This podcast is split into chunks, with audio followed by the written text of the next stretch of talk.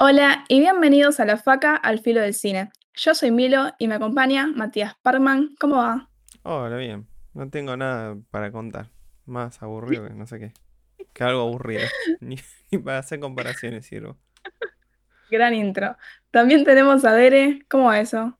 ¿Cómo andan? Todo bien. Acá arrancando ya un poquito el año, la vida, de a poquito.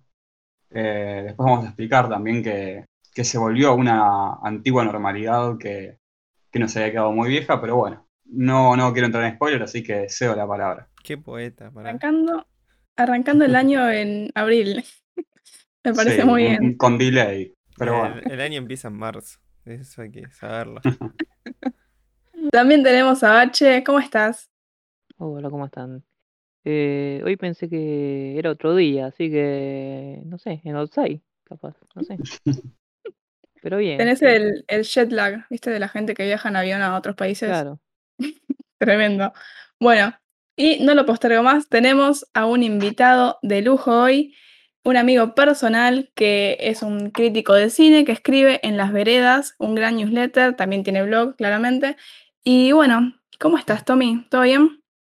Todo bien. Una presentación medio pomposa, pero gracias. Sí, no, todo, todo bien. Gracias a vos por la, por la, por la invitación acá al, al podcast, más que nada. Para, yo te, te saludé y te dije, Tommy, vamos a decirlo con propiedad, Tomás Guarna... Para, esa es la- una duda que siempre tuve, ¿Tomás Guarnachia o Tomás Guarnacia? Siento que ya lo hablamos.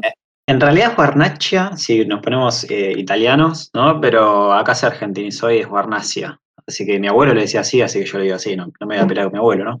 Con las manitos ahí en lo italiano, Guarnachia. Me parece bien. Bueno, el capítulo de hoy ya lo habíamos adelantado en los capítulos anteriores, pero va a ir de la mano sobre esto que estuvo pasando, que fue el Bafisi. Así que bueno, alguien que arranque a contar más o menos de qué va el Bafisi, una breve introducción. Si quieren, yo puedo contar de qué va lo ves en general, que es básicamente, como su nombre lo indica, Festival de Cine Independiente de Buenos Aires, pero que, bueno, conocemos más o menos el, el meme del círculo que, que suele ir al Bafisi, pero esta vez el meme del círculo que suele ir al se, se vio un poco afectado, porque no solo se dio presencialmente, como siempre, sino que esta vez el festival tuvo eh, funciones online de casi todas sus películas. Entonces, el estereotipo de porteño con campera de colores que va tomando vino a- al Bafisi, medio que, que pinchó y ahora podemos decir que casi todo el país pudo, por lo menos, tuvo la posibilidad de ver alguna película para el Bafisi. Eh, no sé si alguien quiere comentar un poco su experiencia con la plataforma, con algo de eso. Bueno, lo digo rápido. Como que estaba buena, pero qué sé yo. Como todo lo que hace la reta, medio raro. Primero te tenías que ponerle Sí. tu quit, no sé por qué, medio raro. Y después de dos horas, va, dos minutos y pico de publicidad de la reta. Pero funcionaba bien la página. Mejor que la del Festival de Mar del Plata, eso sí. Sí, coincido. Porque aparte no, como vos podías dejar cargando la película y ya está, la veías cuando tenías ganas. Entonces eso, si tenías mala conexión de internet no te afectaba tanto. El el otro no, tenías creo que un rango de tiempo para ver la película. O sea, se te caía internet y chau, perdiste la película. Este no, quedaba ahí. Así que no, en ese sentido pues, estaba bien. Raro que no sé qué hizo la reta con mi quiz. Yo no sé si lo boté, no sé qué hice cuando le di todos esos datos. Capaz estoy afiliado, cambiemos ya. Y bueno, la no verdad sabía que, que- qué esperar de, de un señor que se casó con la viuda de su mejor amigo, ¿no? No, no me la contés. Fuerte. Bacho, ¿vos querías decir algo hablando de pelados? Sí, sí. Eh, yo no sabía que se podía estar cargando, no escuché lo que dijo, así que voy a hacer como que no lo dijo. No sabía que, y tuve problemas con, con la conexión, así que vi poco, y poco mínimo diría yo. Así que nada, poquito. A mí me pasó que tuve el momento boomer al principio que no entendía nada y les mandé tipo mensajes y audios desesperados, tipo, chicos, ayuda, porque no sabía si las pelis vencían o cómo era. Y hacía clic en un lado y me mandaba la página de vuelta del principio, pero bueno, después de superar el momento boomer y gracias a un tweet de alguien random que preguntó lo mismo que yo, Vieron que en internet pasa eso de tipo, como que tu pregunta ya la hizo alguien antes y bueno, tal vez te salva la vida o tal vez estás sin contestar. Pero bueno, nada, gracias a esa persona random de internet eh, pude ver las pelis. Muy bueno. Fue bastante fácil igual después ya cuando lo entendí. Igual e- era raro que, que decía como ver película en un lugar medio escondido. No, no, no hay un botón de play. La, la interfaz era muy rara, la interfaz era muy rara y tenía la película abajo, ¿viste? Tenías como que bajar. Claro. O sea, Claro. estaba muy, mucho la confusión, digamos, la verdad. O sea, Sí, no era Gracias por no nada. decirme boomer. No, no, es que No, no. era muy contraintuitiva porque todos estamos buscando un botón de play como tiene, no sé, Netflix. Que tiene el póster, cliqueas el póster y ves la película. La verdad es que todo esto es para proteger a Milo, ¿eh? pero todos sabemos que la manqueó fuerte.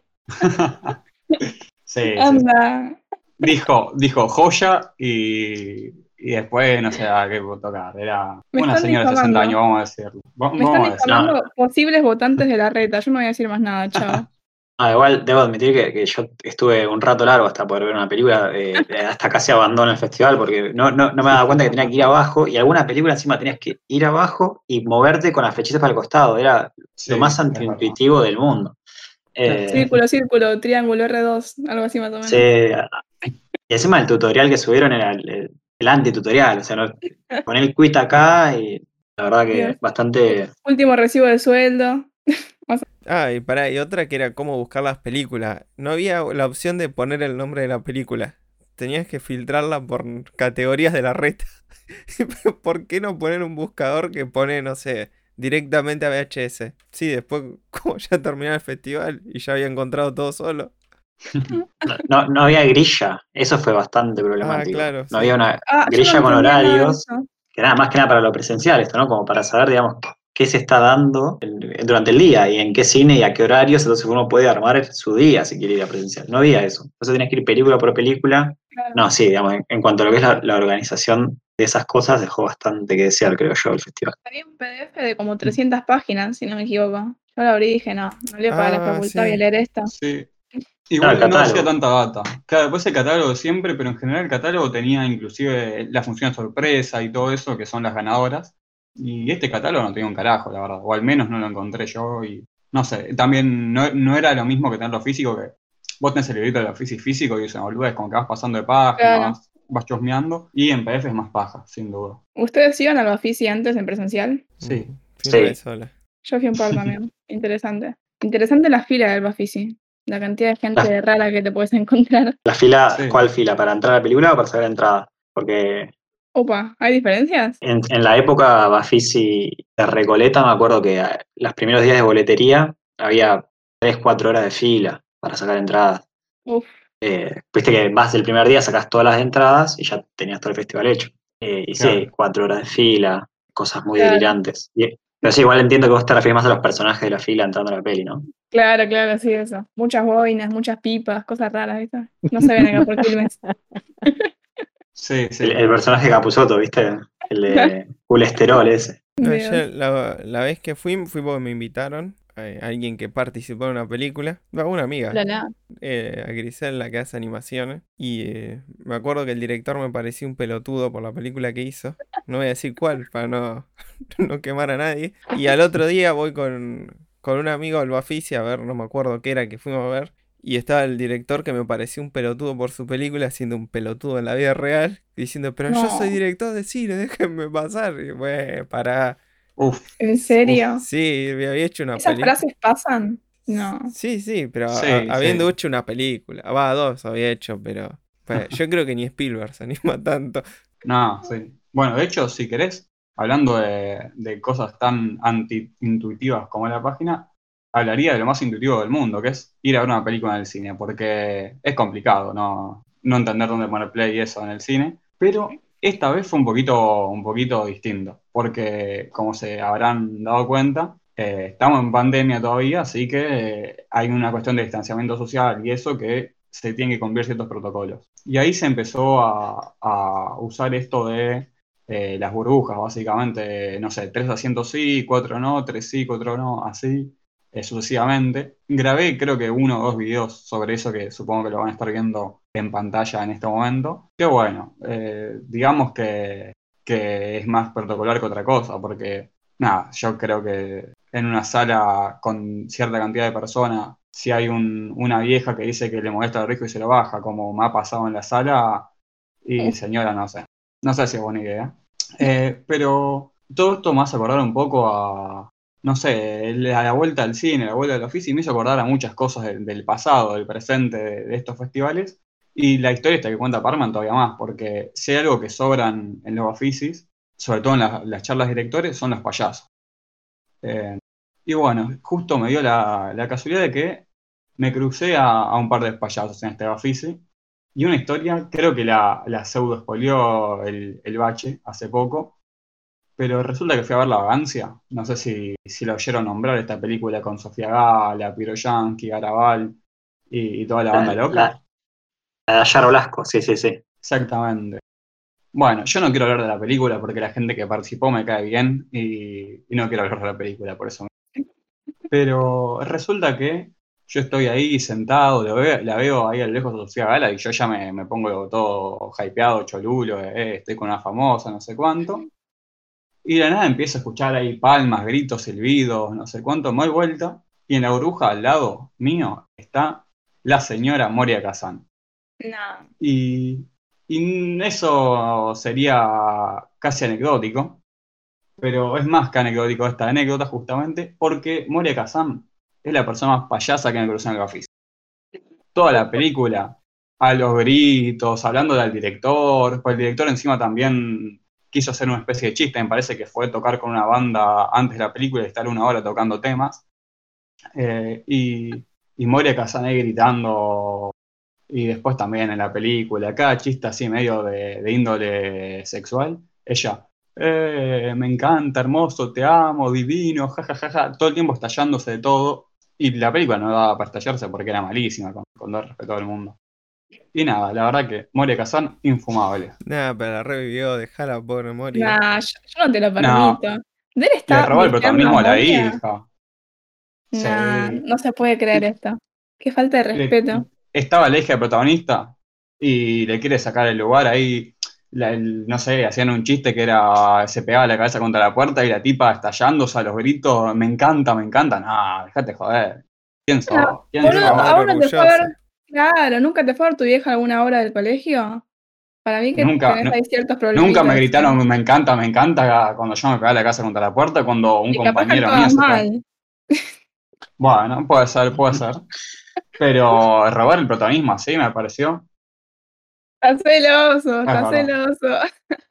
No, in- indignado, indignado. Y empatizo completamente con Sofía Gala en su odio hacia su vieja, que al menos demostraba cuando era chica. Ahora me parece que se amigaron. Pero me gustan las entrevistas esas. Amigaron Ah, para mí se metió celoso, colada. Bueno, acá nos ganamos un enemigo, pero Moria Kazan, sos enemigo de la faca. Te lo digo No, así. no, no, No, no, no. Moria, Te vení digo así de. No, no, no, no. Lo echamos a ver vuelta estos, para que vengas. estos serán unos cholulos, pero Moria entre nosotros dos. Que vos me viste, yo te vi. Ahí estuvimos cara a cara y ¿sabes qué? En la faca no te queremos. Pará, pero yo pensaba que lo de Moria era muy personaje y ahora me, me decís que no, estoy impactadísimo. No, ese es el problema. O sea, es una persona que, no sé, supongo que estás en un mano a mano con ella en, no sé, en cualquier lugar. Y la tipa sigue ahí a los gritos y haciendo payasada, no sé. Ese tipo de gente a mí me parece infumable. Ah, ni ahí, no creo. Sigue ahí en Te, quiero ver a vos dos horas seguidas al lado de Moria gritando cada cinco Pero segundos. vos Te quiero también ver. te vas a ver la vagancia, Dere, vos te lo buscaste, boludo. Y bueno, soy vago, yo pensé que iba a empatizar, perdón. Eh, ¿En dónde fue la, la peli? ¿En el Gumont o en dónde fue? En la da reta esta función. Fue en la reta que Ah. encima fue un delirio en el medio de la película, se pone a llover, una abeja medio que me quería atacar. Fue una experiencia bastante de mierda, la verdad. Aclaremos que el Larreta es un Larreta, pero. O sea, es un centro cultural que nada tiene que ver, o capaz que sí, pero no. No Sí, es el, sí, sí. No es el Larreta go- gobernador, pues. Claro, no lo vi en la pelada de la reta. Claro, lo otro de otras provincias piden que Larreta es como un líder de estos, tipo La norcoreano. reta puso caso. No, sí, el lugar este, este museo es em, de los antepasados, digamos, de, del- de la reta. Pero no sé bien, vamos a decir que era el tatarabuelo, pero la verdad no sé bien cómo fue eso. Pero nada, sé que, que viene de ahí el tema. Eh, no sé si alguien quiere contar alguna otra historia de cine, oficio, lo que sea, o sigo bardeando gente. Yo estuve en casa, así que no, yo no te voy a aportar nada. Yo fui al cine, pero no me topé con ninguna celebridad del tamaño de Mori, así que no, no, no me, guardo, me, llamo al silencio, no, no podría contar semejante anécdota. Bueno, yo entonces aprovecho para seguir bardeando gente. Eh, hablando de directores payasos, fui a ver también Cómo mueren las reinas, se llama, una película que no voy a mencionar mucho. Laura, la hija de Filmus, ahí de atazo para seguir hablando de políticos. Pero la película, malísima, cuando termina la película llega el director, el cast, todo, yo en primera fila encima no me podía escapar. Y, y dicen ahí alguna pregunta, la gente escondiendo la mano porque la película era vergonzosa y el director tira el chiste, me parece que no lo entendieron. Uy, Nah. no. No, para ¿en sacarse el barbijo y escupirle. Qué no. cringe, boludo. Encima, esta película labura un influencer que no sé su nombre, pero es un tipo que para mí es eh, el Chalamet de San Isidro. Es igual a Chalamet, pero muy San Isidro. ¿Cómo se llama la película? El- ¿Cómo mueren las reinas? Y nada, resulta que este pibe en la película se puede tirar freestyle, pero una vergüenza y la película termina con un tema suyo que, es criminal. Nada, película muy mala y el director me pareció un payaso. Me dio pena por, por la hija de Film, porque es buena actriz, pero bueno. ¿Encontraste el nombre de este muchacho? Es- eh, tengo a Franco Rizaro y a Miguel Sí. Dávalos. Eh, no, es Franco. Mirá que no soy la número uno fan de Cham Chamamé, ¿cómo era? Chamalet, Chalamet. Pero, Chalamet. pero este pibe no. chamamet, dijiste, era de Correntino de pronto. Pero este pibe no se parece ni un poco, Dele, por favor. Sí, es un papu. O sea, será todo lo malo del mundo, pero es un papu. Puede ser. No voy a emitir comentarios. Em, y nada, yo creo que no tengo a nadie más para bardear. Ah, sí tengo algo más para bardear, pero me lo guardo para más adelante. Ok, entonces podríamos Eh. hablar de alguna peli que hayamos visto bastantes, varios de acá. Me parece buena idea. Yo empezaría con la de que estamos para bardear. Dale. Porque es una película que me ofendió a nivel personal. Y pasaré a explicar por qué. No sé si conocen esta película que se llama Acto de Violencia sobre una joven periodista. Creo que era así el nombre correcto, no me acuerdo. Sí, sí. Eh, en, en una joven Eh, periodista. Sí, Pero es se entiende, está perfecto. La pueden buscar como Acto de Violencia, película uruguaya, y la van a encontrar porque nadie pone el nombre completo. Pero bueno, es una de estas películas de consumo irónico que cultivó un montón de fanáticos. Que acaso somos, estamos como medio en contra de, de esa gente, la verdad. Porque es como que se van al re carajo. Empiezan como siendo, eh, je, qué gracioso, y después ya se transforman en un culto que da miedo, la verdad. Pero no importa. La cosa es que esta película es muy rara porque no está tan mal como otras películas de consumo irónico, hasta que después sí está muy mal. Pero es como que el director eh, trata de hacer una reflexión sobre la violencia y bueno, en medio de la película pasan 400.000 cosas que vos decís, ¿qué le pasa a este muchacho? Pero más o menos se entiende lo que quiso hacer. Está muy mal ejecutado, pero más o menos se entiende. Ah, lo que pasó con esta película es que nadie sabía absolutamente nada del director y de la gente que trabajó en, esa película.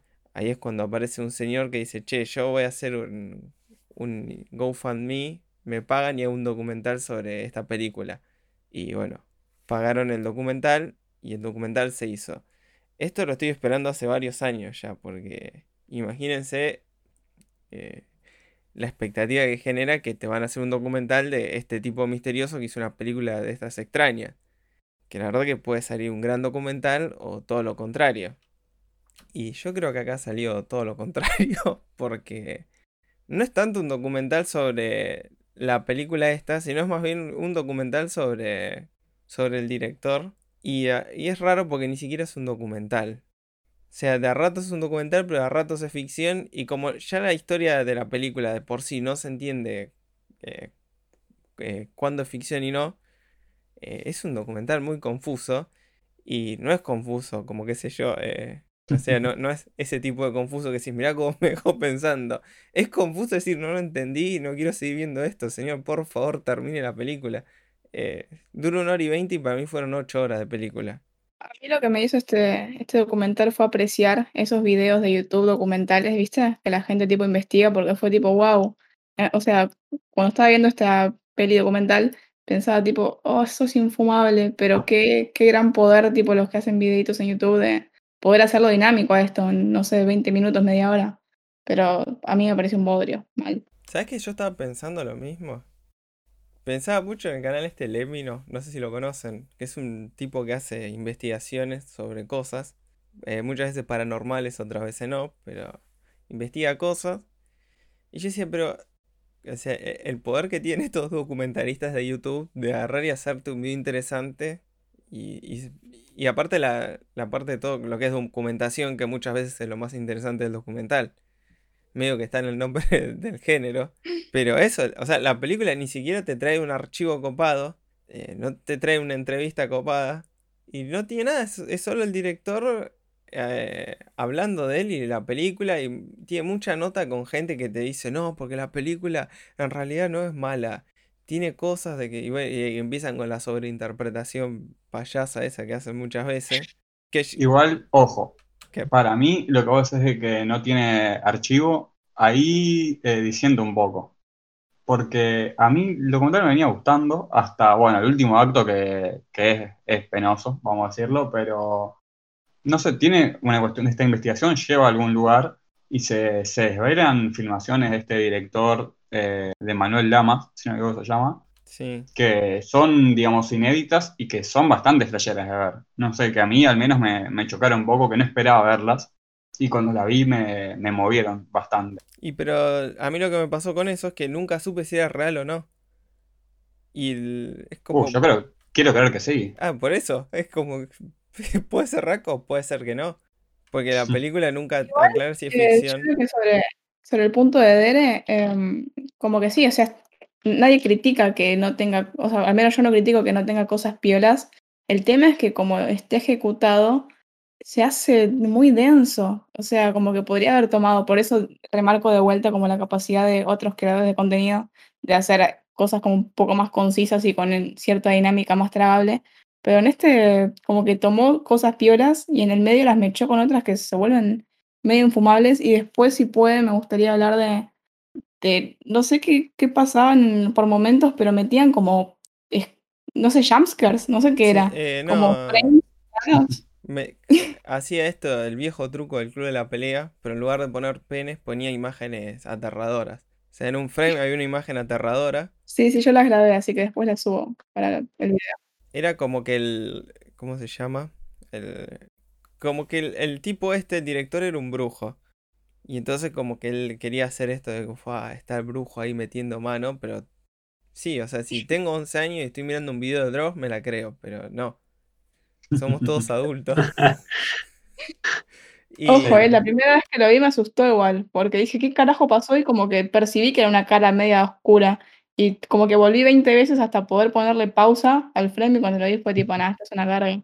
Pero fue raro, no, no entendí. Después se repitió, más raro todavía. Ah, y otra cosa que no quería dejar pasar, que no sé si se acuerdan, va, si se deben acordar porque están en el podcast, y si no se acuerdan, lo- los cancelo.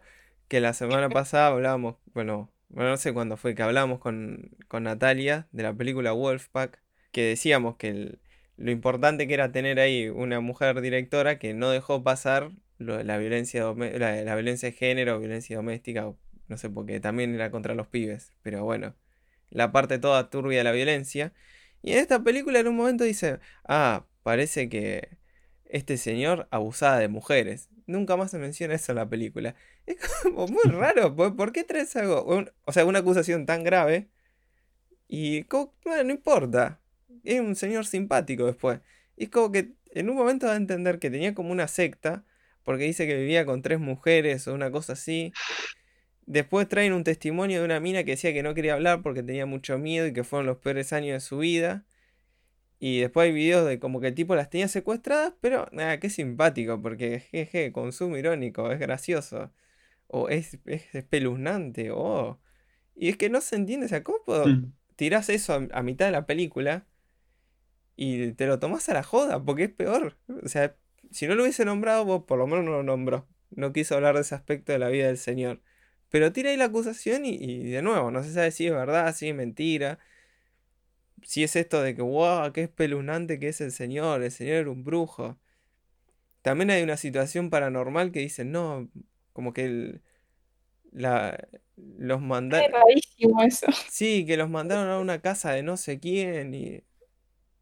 Y te muestran un WhatsApp y te digo, pero si ya sé que puedes truchar el WhatsApp, y estúpido, ¿qué te pensás? Tengo 10 años.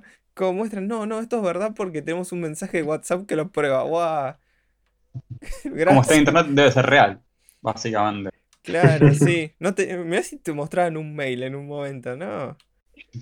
Y no sé, me, Que lo hacen también. me ofenden por dos motivos. Primero, porque robó con esto de voy a hacer una, una película investigando algo. Y yo soy muy, muy respetuoso con las cosas de internet. Igual para ya que hablaste de los errores, en un momento como que cuentan que le habla una mina rara y que le pone tipo deja de investigar o no sé qué cosa, decir mayúscula. Y en la misma captura, mientras te lo van mostrando, arriba dice tipo el nombre de la mina y abajo dice son amigos en Facebook. Tipo como que ya eran amigos, o sea, y como que le está contestando en vivo quién sos, le pone. Y eran tipo, ya son amigos, ¿qué, qué está pasando? No sé. Como que todo muy raro, según cómo lo narra, que, que le llegó un mensaje y eran tipo, son amigos, che, no, no se entiende. Sí, sí, toda la parte de ficción es bastante fallopa. Y no sé por qué le dan tanta bola, porque para mí ese es el problema. Si haces algo más documental, digamos, eh, objetivo, si se quiere, como algo, digamos, sin, sin mostrar tanto eh, la parte de, de la cómo se hace la película, y sí una investigación de eh, Manuel Lamas, de Blanca Jiménez y de esta gente. Bueno, mal que bien, si llegó, digamos, un punto nuevo, que es el de encontrar cierta filmación, el de poder entrevistarse con Blanca, que bueno, sabemos de cierto o no, porque no hay pruebas tampoco físicas de eso, pero crea, queremos creer, digamos. Eh, si fuera solo eso, a mí me hubiese gustado, la verdad, pero qué sé yo, esto, la, obsesión por, no sé si querer ser protagonista, eh, o si creer que tiene un mensaje, o sea, agregar, digamos, una capa de mensaje, cuando en realidad como que no, no agrega mucho, la verdad, lo que, eh, la parte ficcional, digamos, lo que filma este, este tipo uruguayo, que no me acuerdo el nombre.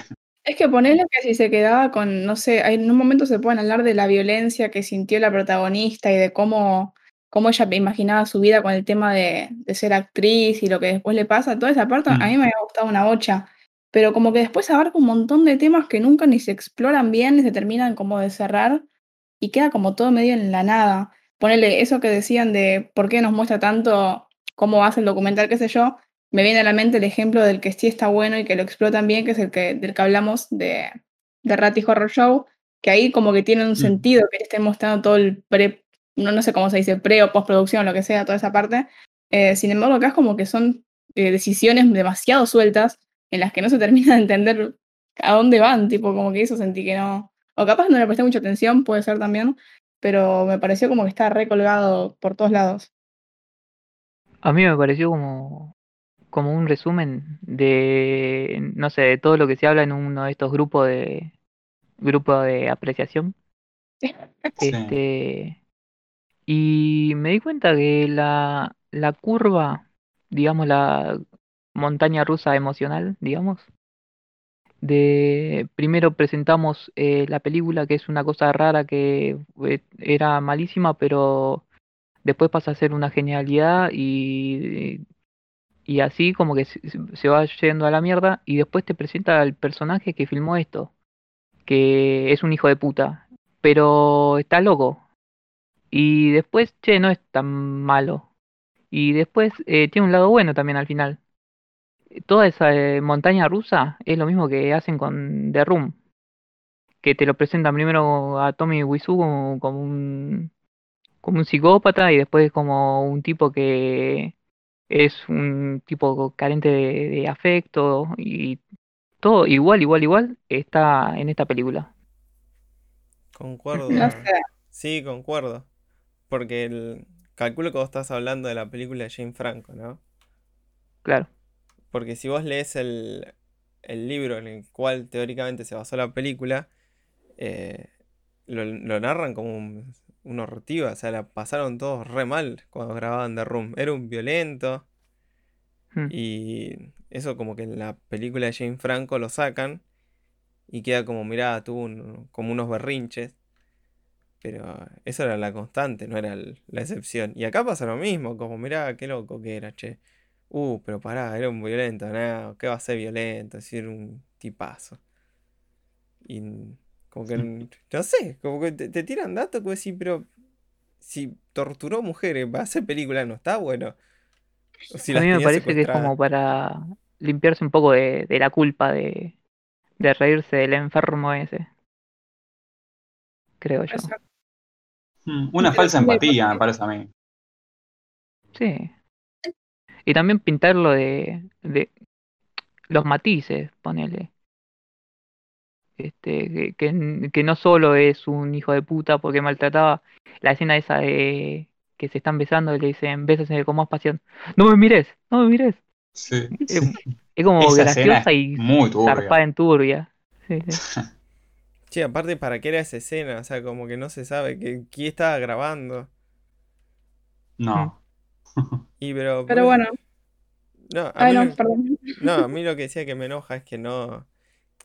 Que esto, como que empieza diciendo, che, yo voy a hacer un documental sobre este coso de internet. Y el documental no es sobre la película esta de internet o sobre el fenómeno, sino que es sobre él y, y cómo él agarró e investigó y se volvió loco investigando, que es mentira, porque t- e- era ficción eso. Y creo que, el- que tiene razón el bache, es como estos grupos de apreciación, porque es una película que solo funciona en ese nicho, porque hay un montón de cosas que quedamos fuera, porque no, no tenemos tan presente la película y no nos acordamos los datos, como eso que decían, mirá, fue a la casa de no sé quién, y eso debe ser algo que saben ellos, porque están todo el día al pedo buscando esas cosas. Pero es como que falla como documental en, meterte en ese mundo. O sea, a mí me generó más rechazo que antes. O sea, ya los miraba raro y ahora sí, no quiero saber más nada con los fans de esta película. Y ahora más turbio me parece que el tipo es un violento y yo como, jaja, pero es brujo. Uh. Eh, Sí, ¿quieren coincido. encarar a la otra que viene por el mismo palo también? ¿Cuál? A ver. Opa. Yo no la vi, pero sé que viene Ah. por ahí. Vos estás hablando de los visionadores. Claro. Mm. Ver, Que aparece Santiago Calori en las dos. Mm. Es Está verdad. muy diferente en una y en otra. ¿Alguien Pará, que haya en- directamente video también aparece Calori. Sí, sí, Sí. pero está muy lindo. Vale. No sabía cómo decirlo. Joven está. Pero pará, en Los Visionadores está raro. No, no quiero usar No. adjetivos.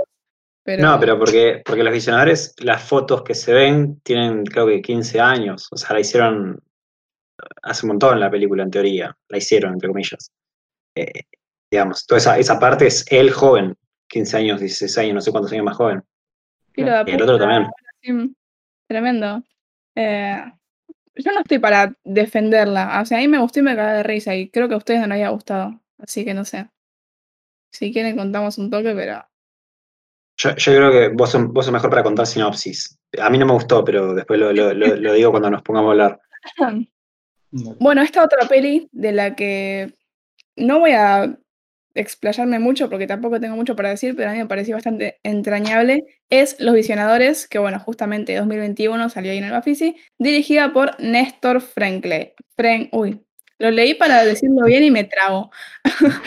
Dios, dirigida por Néstor Frenkel. Ahí está.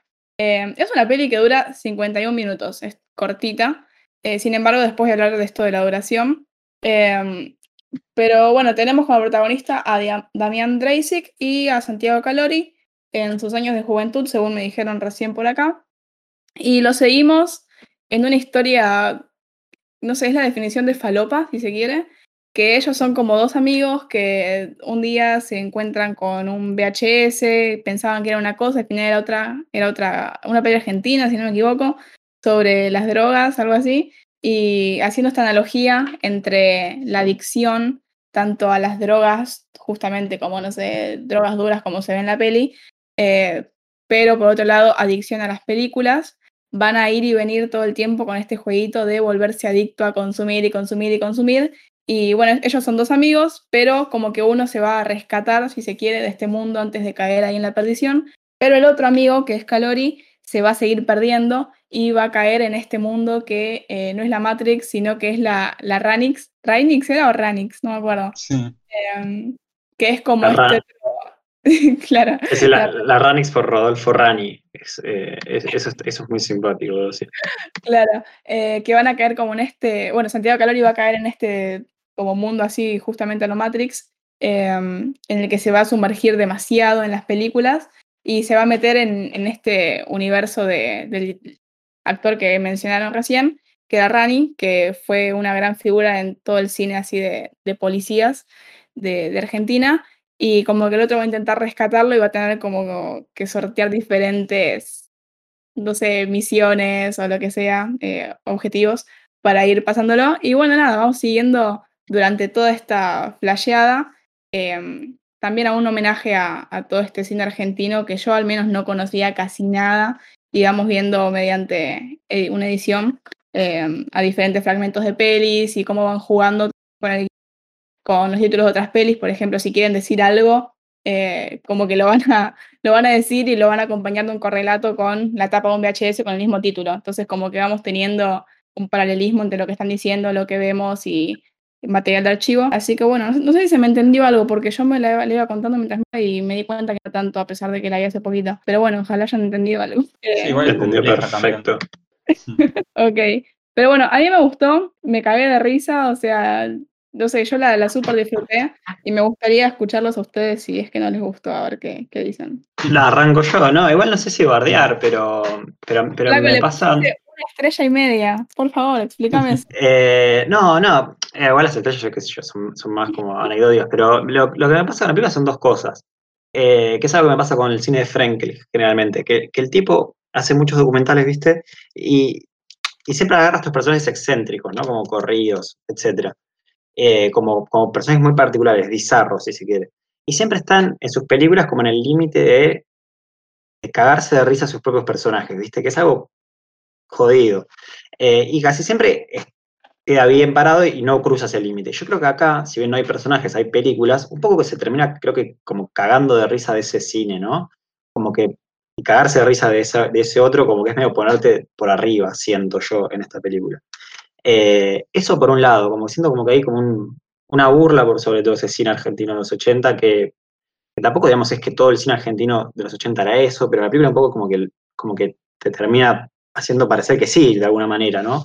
Problema, creo yo, ¿no? O sea, como que, que, que- me parece problemático de la película, de, de que, de, como que es una película medio de, no, no- de odio a los 80, pero sí como de, de desvalorización, creo yo, ¿no? de todo, un- de todo un- una década de películas, de toda un- una, una- época de películas. Que es algo que, no comulgo para nada y que me parece como que la película, justamente en ese pasar la línea, como que termina cayendo en esa, ¿no? Como, como el final, ¿viste? Dice, destruir a Ranix y salvar las nuevas generaciones de este flagelo. No sé, me parece problemático eso, si se quiere. No sé qué pensará el resto, o si pensó algo de esto.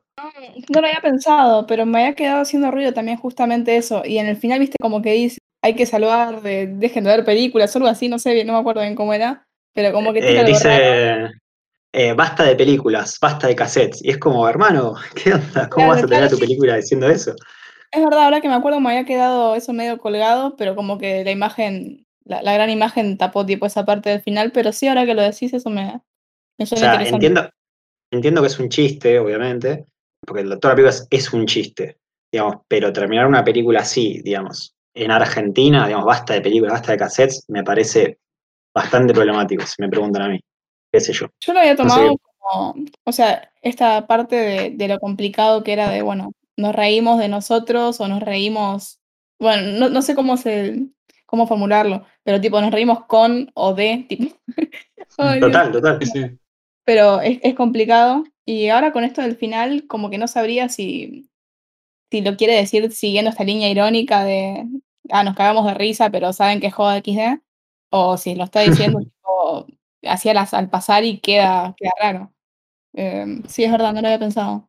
Sí, es que yo también un poco lo que entiendo es que para mí la película evidentemente, eh, digamos, es- se burla de, no, no es un, compartimos tal cosa, porque se despega completamente de estas películas a las que muestra. Eh, y creo que, bueno, o sea, más allá de que creo que objetivamente es gracioso, porque es gracioso, son 50 minutos que pasan un poco largos porque no sé si va para tanto, pero dentro de todo son, son momentos graciosos. Pero el tema es que yo creo que hay una especie de, de crítica a este tipo de cine y se lo engloba demasiado, porque entiendo, digamos, como la jodita con el cine conservador que quería que yo retratar el uso de las drogas acá y como eran muy caretas eh, y muy, muy ignorantes, sobre todo. Y entiendo, digamos, un poco esto de pararse en un lugar contracultural y, y boludear a los caretas. Pero tampoco creo que, que...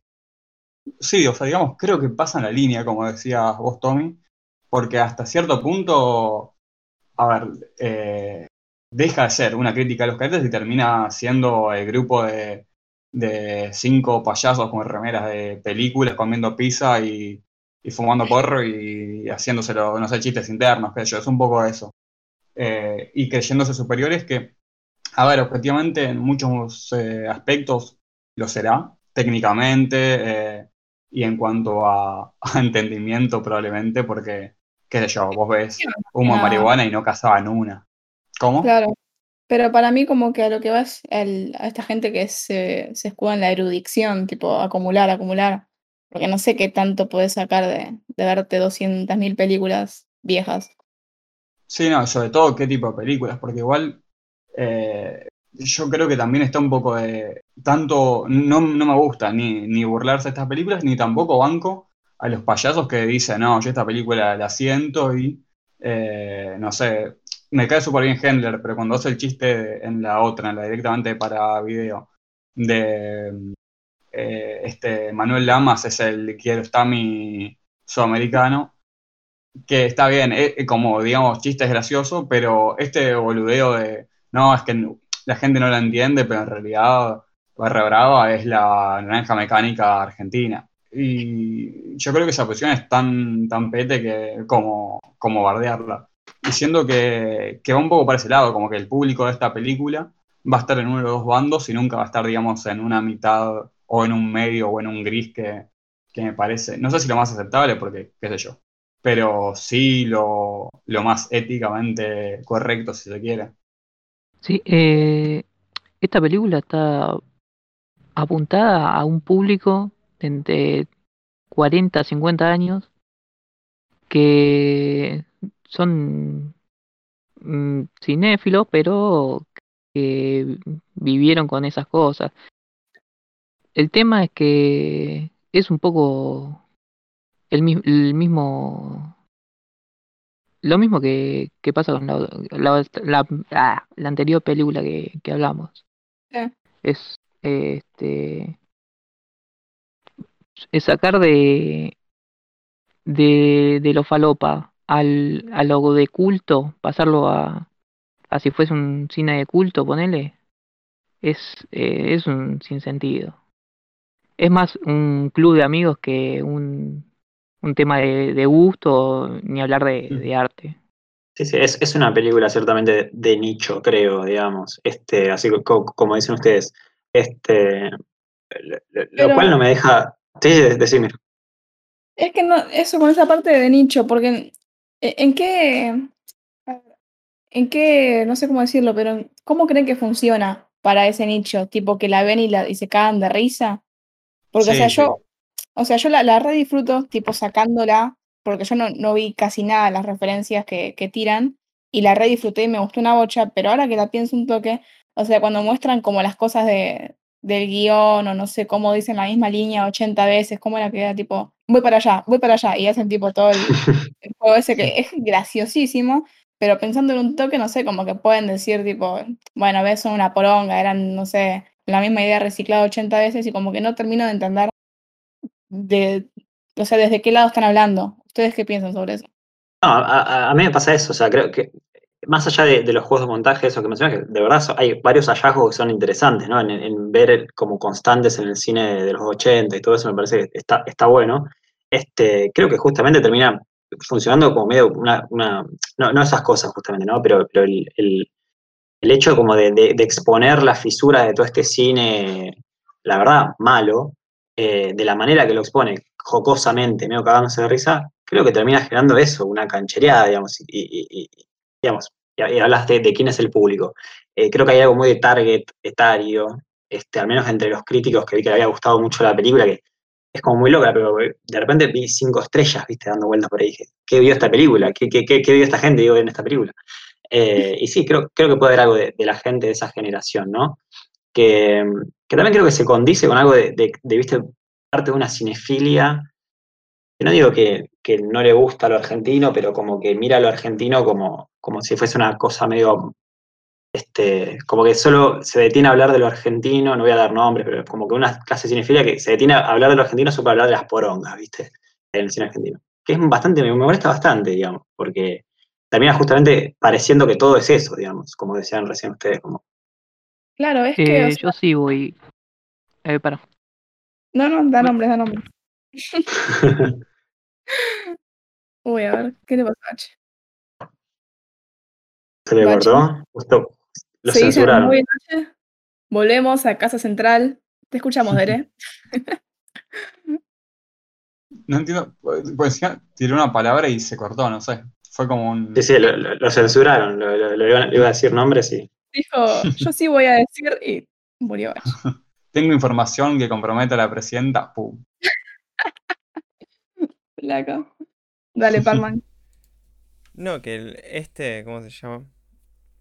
Este inter- esta como sobrevaloración del, del cine malo, por decirlo de alguna forma, pon- ponerle malo, no, o sea, ¿qué sería malo, no? Pero este hecho, mal hecho técnicamente y social, uy, socialmente valorado como malo, para mí termina siendo, como decía el bache, peor que, el- que la bardeada directa, porque no es que te estás burlando de él, sino es como que estás siendo condescendiente. Me vas a acordar a, cuando era chico y dibujaba tres garabatos y me decía, no, qué bueno que está, ¿qué es? Y yo decía, no, súper, re bien, te salió. O sea, me suena a, a que están haciendo eso, o sea, directores de cine que con formación académica y un presupuesto y bancados por organismos del Estado. Y me parece que se están poniendo en ese lugar de, "Uy, qué bien que te salió la película, mirá, sí, sos el, el, no sé, sos el Coppola de- del cine B, wow. siempre me sonó a eso. Y me parece peor que reírse, pues si te reís, bueno, por lo menos más honesto. Y, Igual es re loco eso de, de tener que crear una categoría para decir que algo está bueno remitiéndose a un ejemplo de otro mundo, como que nunca terminan de generar algo propio y sí que es súper válido que, que exista todo este amor por este otro tipo de cine. Sin embargo, como que remontarte o a la ironía o a tener que cagarte de risa y compararlo con otras cosas, nunca le termina de crear un estatus como propio a la valoración que uno le hace. Como que, bueno, me encanta esta peli, pero la tomo irónicamente, porque mira, tipo, yo la entiendo, ¿eh? Como, es medio raro. Sí, sí, tampoco sé, digamos, que digamos, me pregunto qué pensará Rani de esta película, ¿no? O sea, pero digo, eh, no sé cuánto cariño hay, a- digamos, a, a ese otro cine si terminas tu película como, bueno, basta de este cine, que basta de cassettes, tipo la, la última frase que es basta de cassettes. Entonces es como, ¿cuánto estás queriendo ese cine, digamos? No sé, eh, por ahí lo estoy tomando muy literal, no lo sé, pero me, me, me despierta sus- estos interrogantes, la forma en la cual la película trata a este otro cine. Claro. Eh, volví. Tuve problemas con la conexión.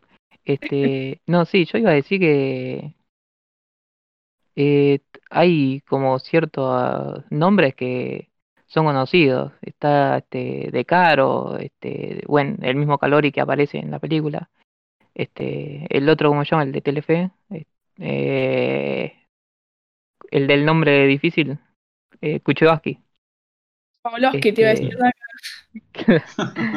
Sí, es, como, y todos los de Pink Moon del podcast también, son, son todos como del, del grupito ese.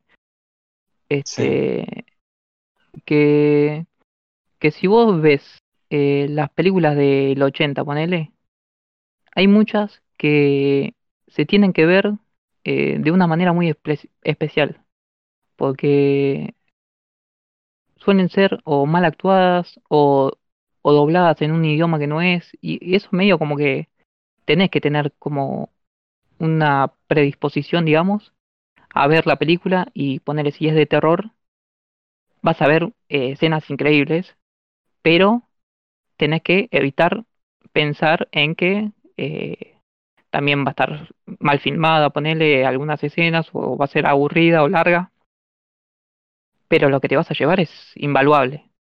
Y tratar de tomar eh, de la misma manera esta clase de películas, eh, bueno, es quizás un chiste para pocos.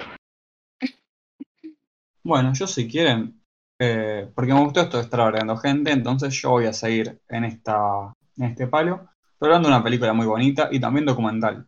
Que algo que quiero destacar es que este fue el oficio de los documentales para mí, vi muchos y, y las películas que más me gustaron fueron documentales. Eh, y bueno, uno de estos es Mari, que es una historia bastante curiosa, una señora eh, de no me acuerdo qué, qué lugar del conurbano bastante más bien de clase media baja o baja, eh, se cansa de que el marido la maltrate, básicamente, y se toma el palo. Y se pone a vivir en la casa de uno de sus tantos empleadores, eh, empleadora y empleador, mejor dicho, que son una pareja de palermitanos que eh, la mujer es una directora de documental.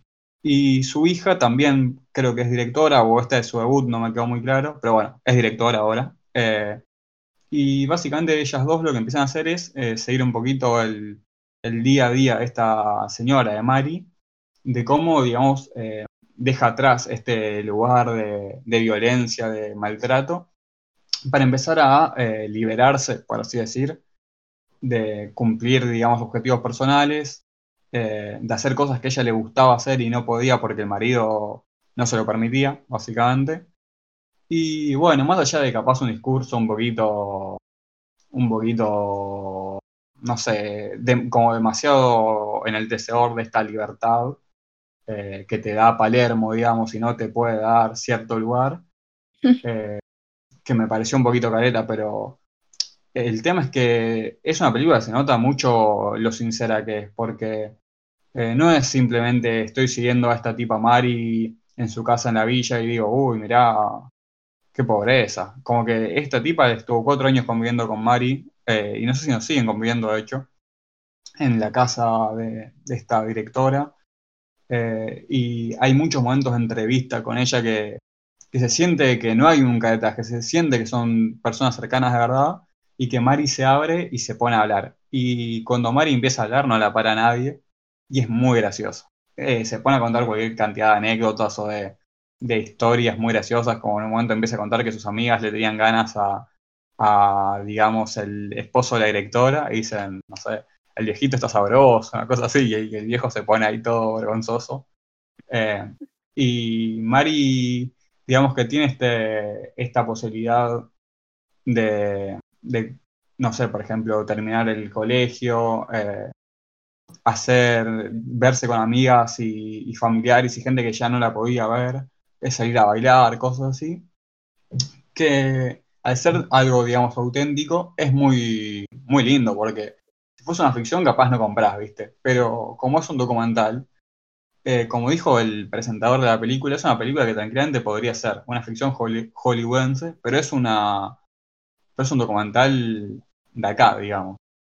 Y nada, es muy lindo, muy, muy dulce, y, a mí me dejó muy bien porque termina la película y, habla Mari, que estaba en la función, digamos, y se pone a hablar y ella es como la película, ¿viste? Se pone a hablar, se pone a hablar, se pone a hablar y cuenta cosas graciosas, nos estallamos, contaba cómo tuvieron que eliminar cosas porque ella hacía alguna cosa mal y que veía como el otro tenía paciencia y que ella no, no pegaba una empecé a contar un montón de anécdotas y todos, la gente, no sé, diez veces la interrumpieron para pararse a aplaudir porque la tipa era como muy, muy, muy graciosa.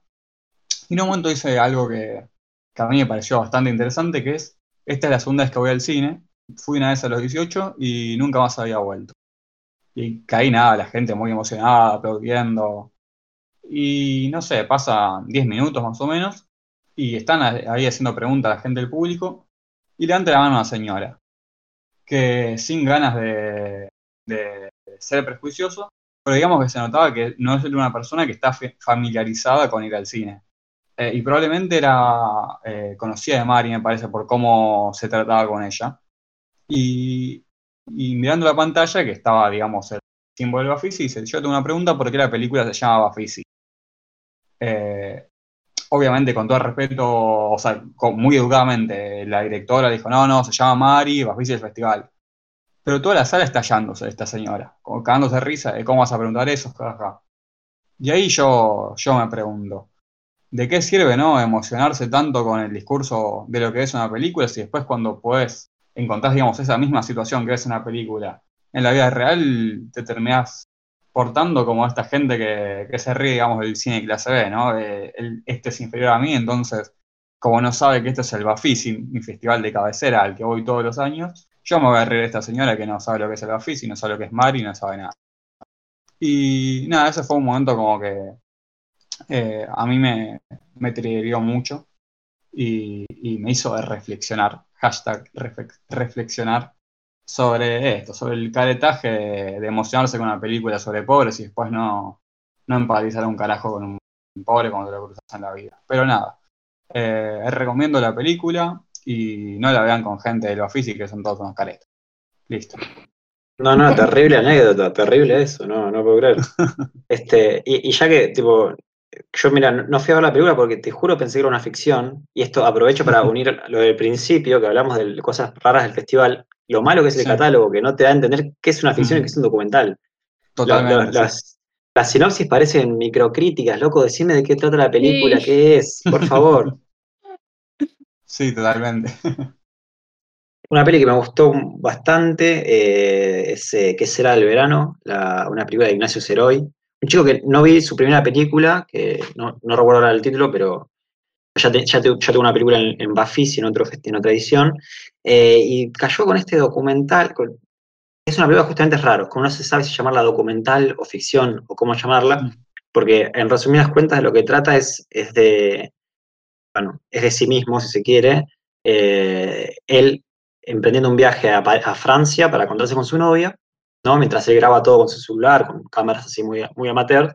eh, su llegada a Francia con- a encontrarse con su novia, con Mariana, y eh, sobre que al, él al llegar a Francia se compra una cámara, un handicam, así por eBay de segunda mano, y dentro de la cámara encuentra eh, horas y horas de filmación de un tipo, de un francés, que no conoce, que no tiene información, que era el anterior dueño de la cámara, ¿no? Entonces, a partir de, esa, de, esas, de esas imágenes, eh, lo dice él en, la voz, es, dice como que le, encuentra- ve valor en eso y dice, quiero hacer una película con esto. Eh, quiero inventar una vida, jugar, ponerme a jugar con esto. Entonces intenta contactar al tipo, al dueño anterior de la cámara, eh, lo logra contactar y le pide que le cuente brevemente cosas sobre la filmación. Entonces toda la película es, este, si se quiere, no es todo esto, pero bueno, es el tronco principal, eh, las filmaciones de este francés desconocido y en la voz en off, este Ignacio Ceroy, el chico argentino, leyendo o, o, o releyendo, si se quiere, las imágenes de ese tipo, de ese francés, eh, con los pequeños eh, anécdotas que le mandó este francés en, en ese intercambio de mails que pudo tener. Había un francés que delirante el tipo, o sea, vivía en Francia, pero terminó en, en el Congo belga, este, laburando en una embajada, y to- el tipo todo el día con la cámara, filmando. Entonces, una película muy loca en ese sentido, en la cual hasta uno empieza a sospechar, y acá está la clave de la película, cuánto me está diciendo es verdad y cuánto es mentira. No sé, Tere, vos que la viste, ¿qué te pasó con eso? Sí, a mí, eh, yo pensé, digamos, hasta si querés una doble mentira, porque hasta qué punto, digamos, eh, capaz el director de la película nos está mostrando imágenes que encontró una cámara y él está charlando, digamos, como medio eh, haciendo una, un laburo medio Marito Baracus de ponerle voz a imágenes que, que no se condicen, digamos, con eso. Y hasta qué punto también, eh, capaz es todo, digamos, una ficción que le está contando el, el viejo a él, este Charles, me equivoco, se llama el francés. Charles, sí. to- todo el tiempo te sentís que algo, algo te están diciendo, o sea, algo no te están diciendo, o algo te están, te están engañando de alguna manera, porque es un jubilado, como vos decías, de Toulouse que termina eh, metido en el frente de guerra el momento liberacionista del oeste camerunés, que es, es un delirio. O sea, No, no, no, es, no, no podés cara- comprarlo. termina cara a cara con un gorila en un momento. O sea, es, es como muy demente la película hasta donde llega. Es casi una película de aventuras, digamos. O sea, como lo cuento, parece Sí. un documental de ensayo medio falopa, pero la película es, es, eh, atrapante, digamos. Tiene un ritmo muy. Eso, de, de peli de género de aventuras, donde todo se va desenvolviendo. Y a su vez, otra cosa interesante de la película es que no es solo la narración del francés, sino que es la narración del francés, o sea, la vida del francés y estas imágenes del francés, en contrapunto con las del propio director en Francia con su novia. Entonces, generando como esa, ese, esa doble línea, si se quiere, entre la vida del francés y la vida de ellos. Se nota que están teniendo una relación con, con algunos roces en algunas partes. Es muy interesante la película en ese sentido. Sí, no, y, encima, porque, a ver, yo cuando la vi así en, fresco dije como, ya como curiosidad, me cega mucho. Pero como que me dieron ganas como de, meterme más adentro, porque siento que hay como un montón de capas de cosas que, que vos, como que vas viendo la película y van cayendo cosas. Porque son estas, este tipo de, documentales que, eh, por un lado, digamos, sí vale la pena ver la experiencia del director, como ponemos, digamos, en, contrapartida de la que hablamos antes, directamente para video. Esta sí, todo lo que te muestra el director es interesante. Y después eh, también tiene una cuestión de esta de la charla de, del director con, con, el, con el francés. Encontrás como se van desprendiendo cositas que, que son interesantes y sobre todo, bueno, ya también si uno se quiere poner a, especular, que también creo que la película te, te lleva a especular mucho. Eh, como que te tira muchos de estos, te tira un centrito para que vos te fijes por dónde va. Porque, por ejemplo, entrando en un spoiler bastante grande, pero que tampoco creo que cambie tanto la, el visionado, Sí, la experiencia, claro. sí, sí. Eh, tipo, en un momento se cortan los mails. Y vos te quedás ahí que, que hasta, hasta el motivo del corte de los mails es un motivo del que te coma el bocho. Porque yo terminé la película, yo salgo ahí, no sé, todo, todo manífico, no, para mí se murió el coronavirus, no sé, pues con todas las cosas que te contó el viejo, vos no- te imaginas que le dio paja dejar de contar. Algo extraordinario le tuvo que haber pasado y algo tipo súper zarpado le debe estar pasando en este momento a, a Charles en alguna parte del mundo, creo yo. Sí, ta- ta- también lo loco es que uno no sabe hasta qué punto en realidad eh, nu- nunca se cortó la comunicación porque por ahí no la hubo y es todo un invento. Eso es algo Claro, interesante, el- el, que te pone en la película. Eh, esto ya es más Sí, anecdótico, pero, pero tuve la, la suerte de hablar con Mariana, que es la chica que aparece en la película, porque es amiga de un amigo, no importa, ah, durante el Bafisi. Y, y ellos mismos, o sea, el- el- eso- son co-guionistas, si se quiere, Mariana y- e Ignacio. Eh, no quieren develar cuánto hay de verdad y cuánto hay de mentira, porque en efecto hay cosas que son mentiras. Pero Claro.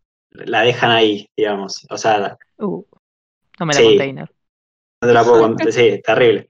Pero, pero no, la película la verdad es muy valiosa porque, digamos, más allá de que todo eso sea mentira, si se quiere, que si lo es, está, está todo bien, es una ficción, no hay problema. Hmm. eh, la película es muy vívida, es muy real, digamos, o sea, te- em- em, llega a profundidades eh, sentimentales, emocionales muy profundas, ¿verdad? O sea, por más que todo eso puede ser mentira, y si es mentira, hasta me saco más del sombrero todavía, porque Mm. genera unos climas increíbles y habla de cosas, habla de todo la película, o sea, hay desde, como, te, como decía Adere, de su- eh, guerrillas africanas hasta los chalecos amarillos en Francia, hasta una pareja amándose, como todo el, el arco de experiencia humana metido en 30, en una hora y media. Es muy buena la película. Sí. Yo solamente hay un momento en el que dije que me parecía medio cualquiera, que, que igual me causó mucha gracia, como que muestran, el video muestra a unos chicos africanos jugando al fútbol y la voz dice, no, pues tengo que reemplazar a un chofer porque estaba jugando al fútbol y se rompió la tibia del peroné. Me pareció, me pareció muy bizarro, pero no, eso, entras de, porque está bien construido de cualquier manera, digamos, o sea, si es una ficción, es un laburazo que tuvieron que haber hecho porque entras, en todo lo que te muestran entras, es tremendo. Total, total, total. Totalmente. Y a vos también te había gustado otro documental argentino, me parece, ¿no? A mí, eh, sí, responsabilidad empresarial. El que creo que, bueno, ese era el verano y responsabilidad empresarial creo que ganaron.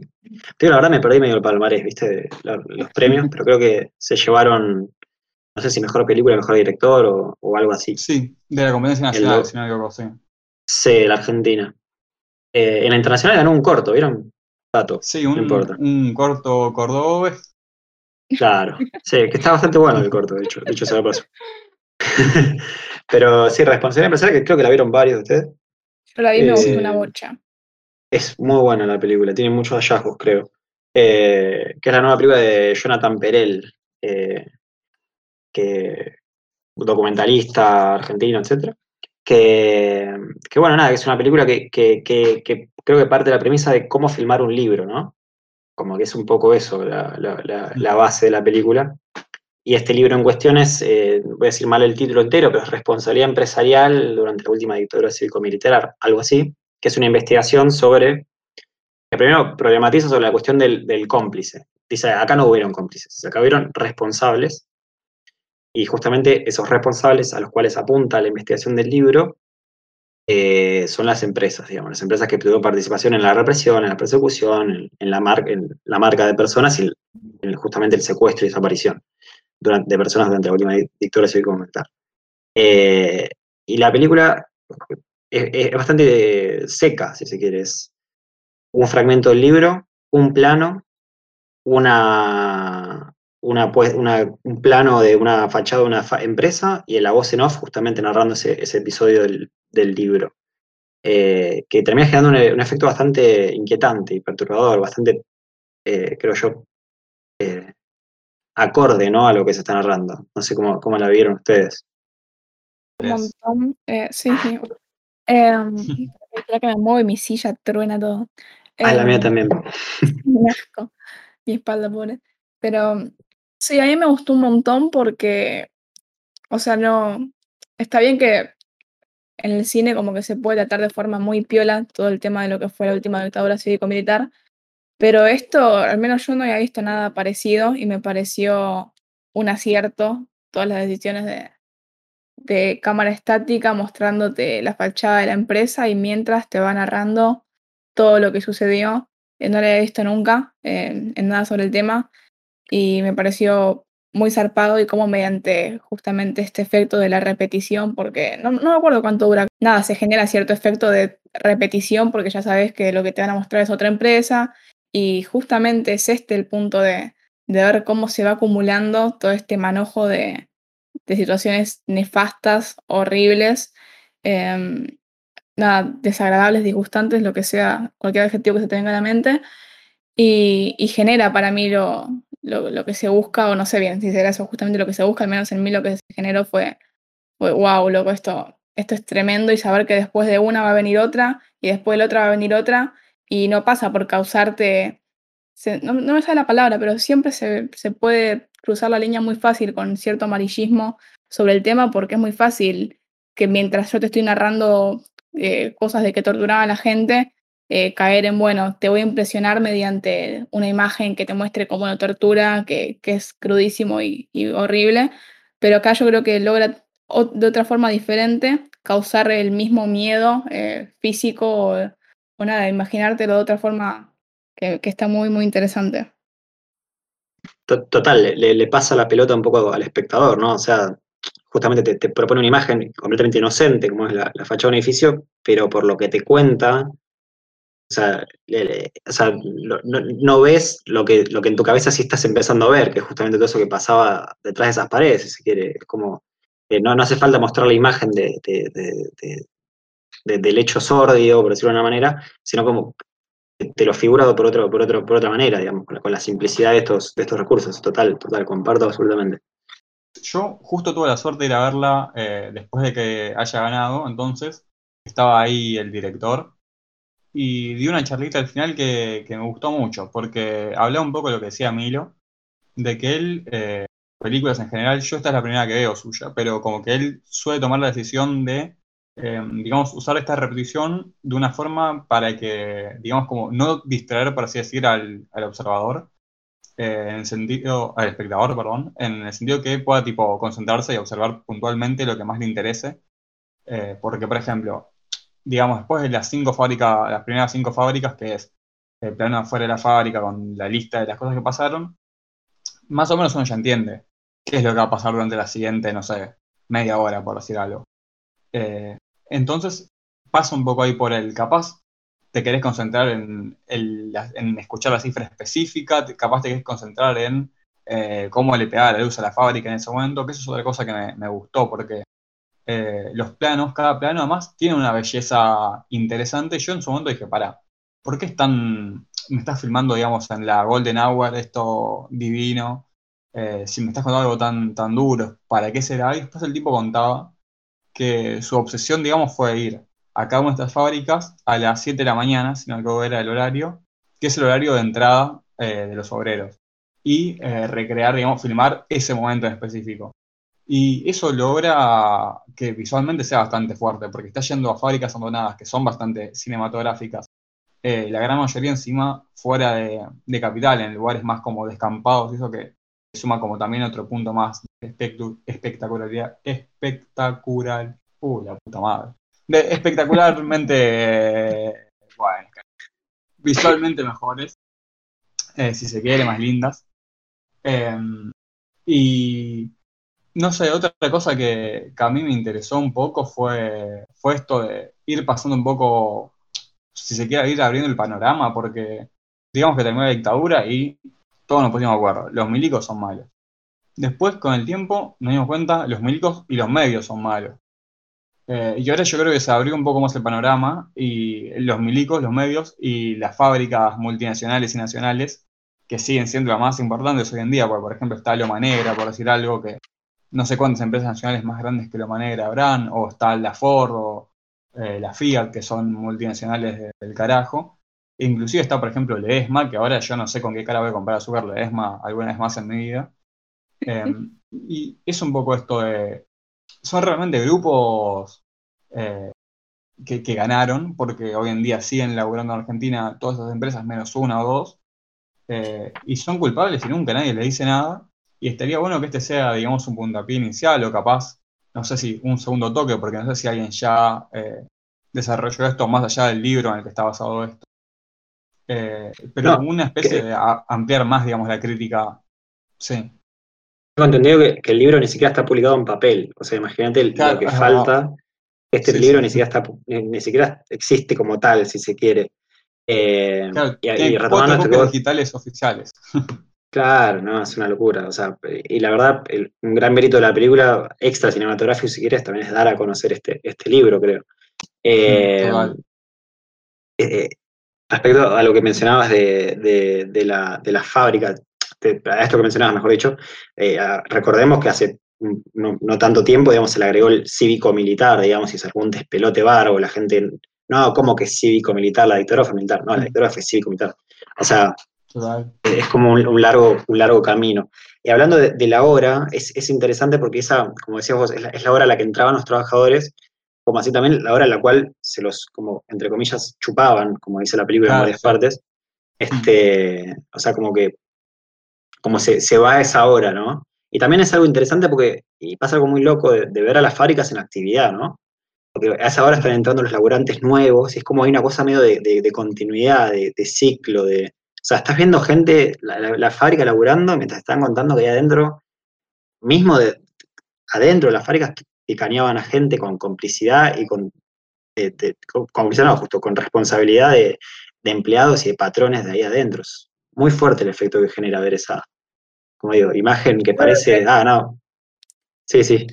Que yo creo que esta peli logra una fusión muy interesante y, la forma en la que, lo logra, nada, es creo que casi única, sobre el tema de cómo relacionamos capitalismo y dictadura, porque obvio, siempre lo estudiamos teóricamente y van de la mano y los entendemos bajo un montón de otras etiquetas, pero esta es la cosa más concreta que te dice, mira, acá habían intereses económicos y esto afectó de tal y tal forma y pasaron cosas horribles y te estoy contando y mira acá tenés también el dato de los números de la gente que desaparecieron, pero ojo, también tenés en los mismos, o sea, usando el mismo lenguaje que son los números, te cuento cuánto dinero se hizo esta empresa por eh, las deudas, por el fondo, lo que sea, por el Estado absorbiendo la, todo, todo este quilombo económico y cómo bajo un mismo lenguaje te mezclo la parte civil con la parte económica y la persona, así como la plata, pasa a ser un número, un número de alguien que desaparece,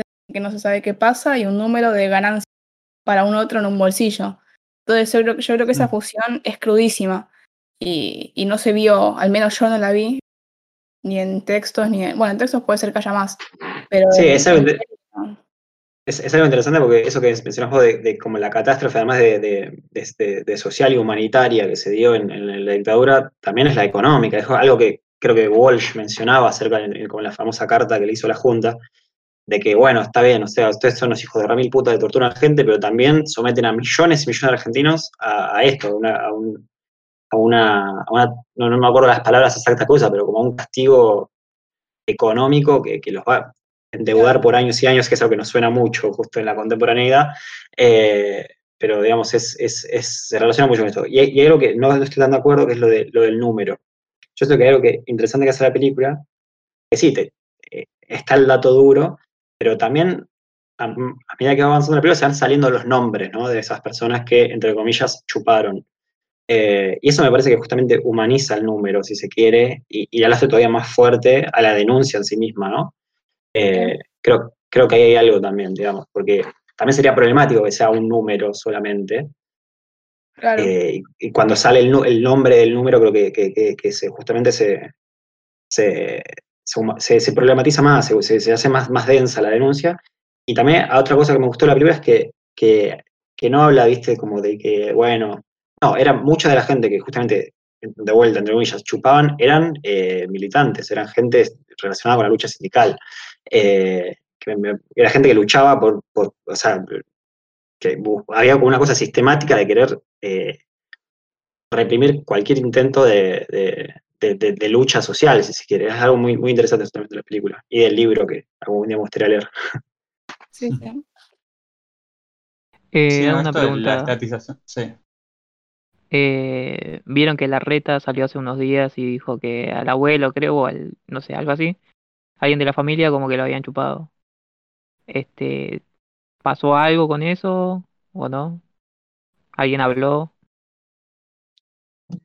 Yo, yo la vi en mi casa, así que no, no sabría decirte, no sé de Ere. Mm. No, eh, sabes que no. Y encima fue justo por esos días, porque de hecho, eh, probablemente Claro. si me hacen caso, el título de este podcast tenga que ver con eso, porque yo a Moria la vi el día de la memoria. Claro. Buenísimo, buenísimo. Espero que estén riendo todos en sus casas. Eh, pero otra cosa, esto de. ¿Cómo? Que esta peli se estrenó el 24 de marzo. Ah, mira. Claro, bueno, Sí, sí, sí. seguramente pensado. Sí, sí. Y no, hicieron, hicieron como medio un, un miniciclo eh, que pasaron esta peli el 24 a las, creo que 4 en el Beaumont, y después pasaron a las 6 No va más, que también es una película que justamente trata sobre la represión en la dictadura, sobre, eh, sobre eso, sobre sindicatos y líderes sindicales. Claro, mira, no sabía que habían hecho eso. Eh, una cosa que sí preguntaron en la película en un momento que a mí me llamó, va, me, me, me pareció interesante, es que le dijeron tipo esto de que vos haces mucho hincapié de eh, cómo el Estado, digamos, tomó deuda de empresas privadas y bueno, digamos que objetivamente el 76, digamos, es un poquito el, el quiebre en el que el país empieza a ir tan al carajo económicamente y le preguntaron como si le interesaba hablar, por ejemplo, del caso Vicentín, de, de la relación, digamos, de Estado con deuda privada y eso. Y el director dijo algo que me llamó la atención, que fue, pues no lo conozco a él igual, pero el tipo dice, no, a mí lo que me interesa es resi- resignificar la memoria, digamos, hacer una construcción de memoria. A mí Vic- Vicentín, a menos que tenga, digamos, más relación directa con el tema de dictadura, eh, no me interesa. Y me pareció interesante en cuanto a, o sea, banco mucho los autores que tienen como un tema que los obsesiona y, y laburan toda su vida ese tema, eh, por más que sea entre muchas comillas mainstream hablar de dictadura en Argentina, eh, porque el tema de construcción de memoria me parece interesante y, muy necesario, sobre todo, nada, como tenemos la fecha cercana, creo que estuvimos siempre, o sea, en la, en la última semana, en las últimas semanas, escuchando muchas cosas que nada, siempre las escuchamos porque por suerte creo que, que tenemos que agradecer que es un país que, que se tomó muy en serio esto de construcción de memoria y creo que este tipo de películas son, digamos, como un eslabón fundamental para que la construcción de memoria en Argentina sea tan, tan picante. Igual ahí me parece medio payaso de lo que dijo de Vicentín. Porque creo que- Eh, pero igual, o sea, se- yo creo que fue un poco para. Le hicieron la pregunta esa y no sé hasta qué punto tuvo que mencionar Vicentín porque estuvo en la pregunta y hasta qué punto lo quería traer él a, colación. ¿eh? Pero lo que hace la dictadura, eh, como hablaban recién, es, es esto del desastre económico y también de que el Estado se haga cargo de, de salvar a las empresas eh, a costa del hambre del pueblo, por decirlo de alguna forma. Y creo que lo, el, triunfo de la dictadura fue silenciar a todos esos obreros que lo fueron chupando. O sea, cualquier acto mínimo de rebeldía o sospecha de rebeldía, lo silenciaron. Y por eso hoy tenés gente que te dice, no, que nosotros le tenemos que pagar la deuda al correo, a Vicentín. Y yo creo que, ahí está la, la resignificación de la memoria, que no, no fue todo que los militares eran malos, pues siempre está esa construcción medio romántica de no, porque estaban los hippies todo ahí felices y vinieron los militares a, castigarlo. Y no, vinieron a imponer un plan económico que en, que en América Latina solo le podían imponer así, con la fuerza y desapareciendo gente. Pues cómo silenciaron al peronismo. Vos fíjate cuántos intentos hubo de, callar al movimiento obrero. Y el, el único efectivo fue el del 76, que fue de- desapareciendo gente, torturando gente y, y metiendo miedo. Y más bien que no se puede hacer sin complicidad de las empresas. Y incluyendo el día de hoy, o sea, el papel prensa, nadie lo tocó. Y vos ves la historia de papel prensa y eh, eh, polémica le, queda chica. O sea, por eso me parece que no, no puedes decir, no, yo hablo so- solo de la dictadura, lo que pasó después, bueno, o sea, no sé, me, me parece medio como lavándose las manos y de poco compromiso político, porque si estás hablando de ese tema no puedes decir, bueno, ya, yo hablo de la dictadura. Parece que sí hasta el día de hoy ese Sí, es el el tema es que, qué sé yo. Sí, sí, coincido, pero de última también, digamos, es un autor obsesionado con un tema. Como en el peor de los casos, si querés. Como que de última, creo que otra persona se puede tomar el laburo de, de elaborar eso. Yo mientras, mientras no, no siga, digamos, yendo sobre la misma película de siempre, de la dictadura, mientras vea, digamos, otros horizontes y otras formas, o sea, otros lugares donde ir pegando, eh, que tengo entendido que, que lo ha hecho ya, porque eso, nunca había algo suyo anterior a esto, pero tengo entendido que el tipo, nada, estuvo siempre metiendo, metiendo, digamos, la cámara en lugares que incomodaba. De hecho, esta película, una cosa que, que llama la atención es que está toda filmada desde, se nota, ¿no? Con una cámara medio a mano, desde el auto, desde lejos, dentro de todo. Y tiene un poco esto de que se siente medio, no quiero decir subversivo porque no sé si es un buen término, pero se siente esto de que es una especie de, estoy filmando como puedo, ahí medio que las empresas no, no aceptarían que yo la filme, pero la filmo igual, como que se siente un cine combativo y no eh, poner a, no sé, a, a Wada con bigote haciendo de dictador malo, por decirte algo. Eh, Perel tiene, tiene una serie de, películas también que tratan sobre el tema. Lo, que no las vi, claro, pero entiendo que esta tiene el, agregado de, la voz en off. Que, por ejemplo, tiene una película llamada 17 Monumentos, en los cuales con un procedimiento similar, casi estructural, ¿no? de plano fijo, etcétera, eh, filma los eh, monumentos. eh, no sé si alguna vez pasaron por Campo Mayo, no sé de qué zona son, que está, viste, el, monumento de, bueno, este fue un centro, centro de detención clandestina, eh, que hay, hay varios monumentos eh, por dos lados, supongo que habrán visto. Bueno, en la ESMA hay uno. Claro, bueno, exactamente. Bueno, filma estos distintos monumentos, eh, así con un procedimiento similar. Eh, pero sí, se nota que es un, tipo que está, al menos en, esta cosa de, de- tratar de, buscar estas huellas en el presente de, aquella, la, de la última dictadura cívico-militar. Sí, sí, sí. Este, y sobre lo reiterativo que es el tema, quizás eh, es bueno aclarar que eh, cualquier política o derecho adquirido eh, se puede perder eh, con una firma nomás.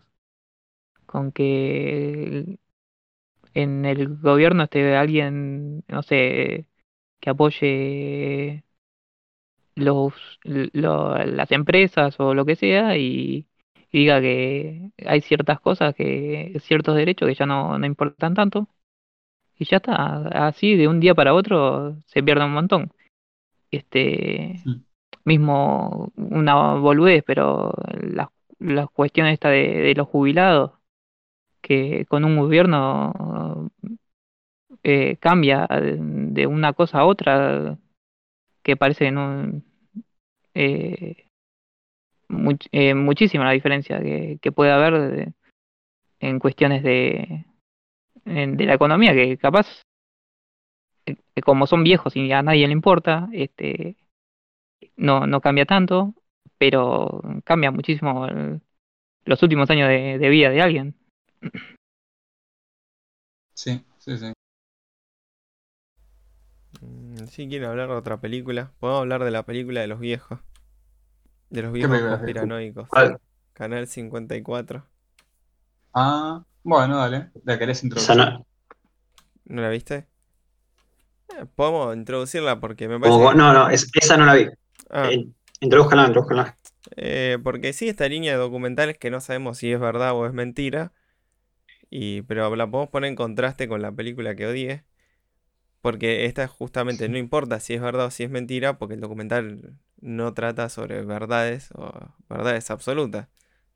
Es un documental sobre un tipo obsesionado con coleccionar alunizajes. O sea, tiene muchas, eh, muchas grabaciones sobre el primer paso del hombre a la luna.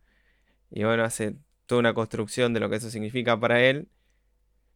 Pero el misterio del documental empieza cuando alguien le trae una filmación del alunizaje que no tenía sentido. O sea, no, la comparaba con la original y había cosas que fallaban. Bueno, así avanzando en el tiempo descubre que ese alunizaje es un falso alunizaje. Porque aparentemente alguien transmitió un alunizaje paralelo y una persona en Avellaneda, que era radioaficionado, captó ese alunizaje. Entonces la película es tratar de buscar quién es este tipo. Pero para encontrar ese tipo va a ir entrevistando un montón de viejos que son todos radioaficionados y eh, le van contando quién era este personaje. Y creo que lo interesante de la película es eso, la construcción de, de esta persona mediante el relato de los otros. Y no sé, a mí me pareció simpática porque yo creo que todos los viejos estaban mintiendo, o la gran mayoría, pero se nota eso, que eran viejos que no les fue a hablar nadie hace no sé cuántos años, y le preguntan, ¿y qué, qué pensaba de...? No me acuerdo el nombre del, del hombre este, el radioaficionado que, que captó el... Ah, me olvidé. A ver. Pero vamos a decir Eh, que... Otero, ¿Cómo? Otero, ¿no era? Otero, ahí está, gracias. Y le Mm. dice, ¿vos qué pensás, Otero? No, sí, y uno te cuenta que era nazi, el otro te cuenta que lo vino a buscar la CIA.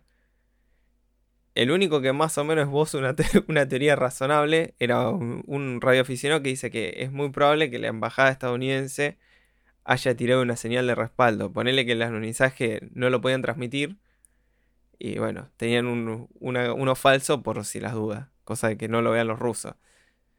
Eh, esa es la única teoría con más o menos sentido, pero después aparecen masones. O sea, es un delirio el relato que va construyendo. Y más allá de que esto sea mentira, no importa, porque es entretenido. Y el documental es eso. O sea, lo que te hace pensar es, bueno, yo pongo un relato, pero qué tan... Es un relato, pero qué, tan verdadero es. Me gusta eso, la construcción, la, uy, la construcción de una ficción en base a, a estos relatos que pueden ser verdad o pueden ser mentira. La verdad que no, no, no cambia la historia porque toda la conspiración que él va armando está muy buena. No sé si vos querés decir algo, Derek, que eran todos amigos tuyos los, los que hicieron la película. Sí, no, bueno, antes que nada, un saludo grande a- al director, a Luquitas, mi, mi profesor de sonido, un tipazo, y un tipo con un bigote muy interesante. No puedo Eh, creer. Y bueno, también aprovecho y mando más saludos a Clara, la guionista, que, que hablábamos de las películas de Hermanos Coen, y a, Mechi, la otra sonista, que, que ya hablé, o no hablé, no me acuerdo, pero hizo una película en el Festival de Mar del Plata que también estaba muy buena. Eh, saludo grande a todos. Y bueno, sobre la película. Eh, tiene esta cuestión de que a mí me pasó que entré mucho. Yo, cada cosa que me decían, yo la creía. ¿Por qué? Porque no. Es demasiado grande como para que sea una mentira. O sea, es todo esto de. Si me decís que. O sea, si me lo planteas, te, lo compro porque ¿cómo, cómo inventarías tantas cosas tan delirantes, no? Eh, y yo creo que el director un poco se pone ese, en ese personaje de yo me voy a obsesionar con este personaje, por encima es muy gracioso, por el dice que le hace acordar a su abuelo, eh, y, se obsesiona, se obsesiona, se obsesiona, y esto, empieza a preguntarle a todo el mundo si lo conoció, al kiosquito de la esquina, al tipo el taller de enfrente, eh, y en un momento, por ejemplo, llega a un tipo que lo conocía íntimamente, supuestamente, y, el otro le dice, no, sí, porque eh, Norberto Otero en su, tenía un placar que vos la abrías y estaba Marilyn Monroe en una puerta y en la otra estaba Hitler. El director dice, ¿cómo que Hitler? Sí, sí, no, le gustaba Hitler, le gustaba, le gustaba el nacionalsocialismo, le gustaba el ejército alemán. y, cómo te el director, vos le ves, vos le ves la cara y tipo, con, una voz como mucho me dice, pero él se consideraba nazi. Sí, sí, ¿cómo no se va a considerar nazi? Y vos lo ves al director que cinco minutos antes dijo que le hacía acordar a su abuelo, y como que él se compenetra mucho en esto de, de, quiero llegar a la verdad sobre este tipo. Más que, pues él dice, más que el alunizaje, lo que me termina importando es la historia de este Norberto Otero, porque evidentemente, digamos, eh, alguna posta del alunizaje no vas a sacar de, esta, de este archivo que consiguió él. Eh, pero lo que sí es que tenés mucha historia de, este tipo, cómo llegó a captar esta señal paralela de este alunizaje evidentemente falso. Después también tiene una cuestión que, me olvidé la palabra, pero es una palabra que introducen al principio de la película, eh, que es básicamente cuando tu cerebro pone una imagen, o sea, fabrica una imagen de, otra imagen, por así decirlo. Ah, que es la típica de cuando uno ve un auto. ¿Cómo? Sí, no me acuerdo la palabra, pero sé lo que decís. Eh, no sé, para, explicar, capaz alguien sabe, es cuando vos ves un auto, por ejemplo, frente y vos ves que tiene cara tipo los ojitos, la boca, todo. O cuando vos ves un enchufe y también ves que, o sea, cuando ves algo que, te hace acordar de otra cosa y tu, cerebro directamente reemplaza eh, y ya no ves más un auto, vos ves una cara que, está, que está ahí básicamente. Se llama eh, pareidolia. Exactamente, ahí va. y va un poco de eso también la película, de digamos, eh, tener un, como que condicionarte y tener un preconcepto algo que te hace ver las cosas de una manera distinta eh, y que va muy de la mano también con la obsesión, creo yo, porque la película juega un poco a esta, medio que juega a ser detective, por así decir, el director, y, se lo ve obsesionado también el tipo que le pasa el dato, que es un, un ingeniero español de, que labura ahí en la NASA, el tipo como que está súper metido en un momento se olvida. Y cuando el director le dice, no, pero mirá, ya hasta acá, hasta acá, el director le dice, bueno, pero mirá que no vas a encontrar nada. Porque el otro, el viejo, está esperando que sean unos masones y cuando vio que no estaba evidente que eran masones, a la mierda, y siguió con otro proyecto. Y este no, este se quedó cinco años obsesionado con, este Norberto Tutero. Eso es muy triste, la, creo que es el momento más triste del documental. Cuando lo va a ver al, ingeniero este, al ingeniero este dice, no, no, yo estoy jugando con el nuevo sintetizador que inventé. Y se, le pone a mostrar en sintetizador y le chupó un huevo la historia, todo. Y muy triste para La, postura del director, porque él iba re contento el otro. es muy, muy Simpson, me parece Milhouse. Cuando Barba va a buscar Apocalipsis y Milhouse ya pasó otro juego. Es esa escena, pero en el documental. Sí, eh, literalmente es eso. O sea, el, cómo se había desvivido, digamos, por, por esta historia el, el director y, como que nadie parece entender la importancia de la historia, o al menos la importancia de la historia para el director, porque él como que eso empieza a tratar a este personaje como si fuese un familiar suyo, empieza a tratar estos hechos como si hubiesen sido algo que, le pasaron a él directamente. Inclusive también hasta hace un paralelismo sobre el final de él siendo Norberto Otero. Eh, y vos ves que el resto de la gente como que que, mm, qué sé yo, te cuentan como, como dato curioso y listo. O sea, está este director, Lucas, diciendo, yo, yo le quiero creer todo, la verdad, todos me dicen que es mentiroso y cuando me dicen que es mentiroso yo me pongo mal, pues yo quiero que me diga la verdad. Y después, y, un, y el viejo que está diciendo eso, después dice, no, sí, porque Luca, eh, perdón, Norberto, tal cosa.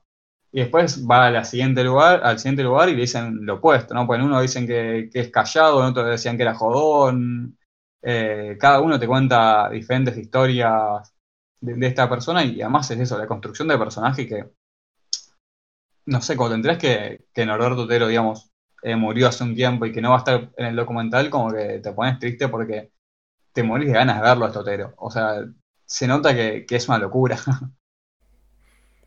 Sí, pues, o sea, ya el que sea radioaficionado esté con una antenita buscando señales piratas, mínimo es, interesante y, no sé, a mí me gusta mucho esta, esta era pre-internet de los radioaficionados, que era todo como muy mágico, o sea, vos podías flashear, no sé, que te iban a llegar extraterrestres o que ibas a captar una señal militar.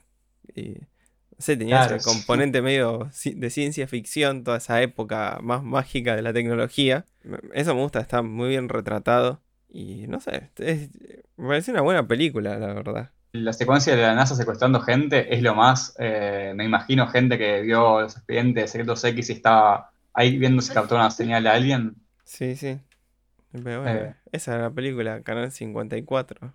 Sí, la mejor película de Office. Para mí Y es la mejor película de Office. Y no lo digo porque sea porque quiera el director, ¿eh? no, es que es una película con mucho cariño y no sé. La verdad que me gustó mucho. Ah, para igual, acá te voy a bifear a vos, Parman. Vos me barreste a otra película, CryptoZoo, y te gustó esta, pero en Letterboxd le pusiste la misma nota a las dos, careta. No, debe ser error, eh. Bueno, bueno, te la voy a dejar pasar. te Sí, dejar no, no, pasar. no, no, no puede ser que esas dos películas le haya puesto lo mismo conscientemente. Creo que pusiste un 6 a las dos. No, no, te ya mismo te lo soluciono. gracias, gracias. No voy a poder dormir, la verdad, la noche anterior Gracias. Di- Gracias por avisarme, porque esto hay que solucionarlo ya mismo. De nada, de nada. Eh, ¿Vos, Milo, la habías visto? Sí, sí, yo la vi y me gustó, pero no estoy para hablar tanto de esa peli. Bueno, está bien. Que no te escuchen Alberto Otero. Un tipazo. Em, si quieren, podrían hablarla de que será de verano. O no sé con cuál les Ya gustaría. lo hablamos. Perdón, ¿Qué? Ya, ya la hablamos. Milo, prestaros atención, por favor. Milo. perdón. Por favor. Escucha una Jodiendo, cosa. para. ¿No hablaron de Mari? En Mari También. también de que será el verano. No. Se corta esto. Nadie se va No, a no enterar que, que no escucho mi podcast en vivo. Dios. ¿Me escuchan? Sí, sí. Eh, Otero este, ¿tiene algo que ver con el de Canal 13? No, lamentablemente. Ah, no sé, igual. Porque es de No Avellaneda. sé yo. Es verdad.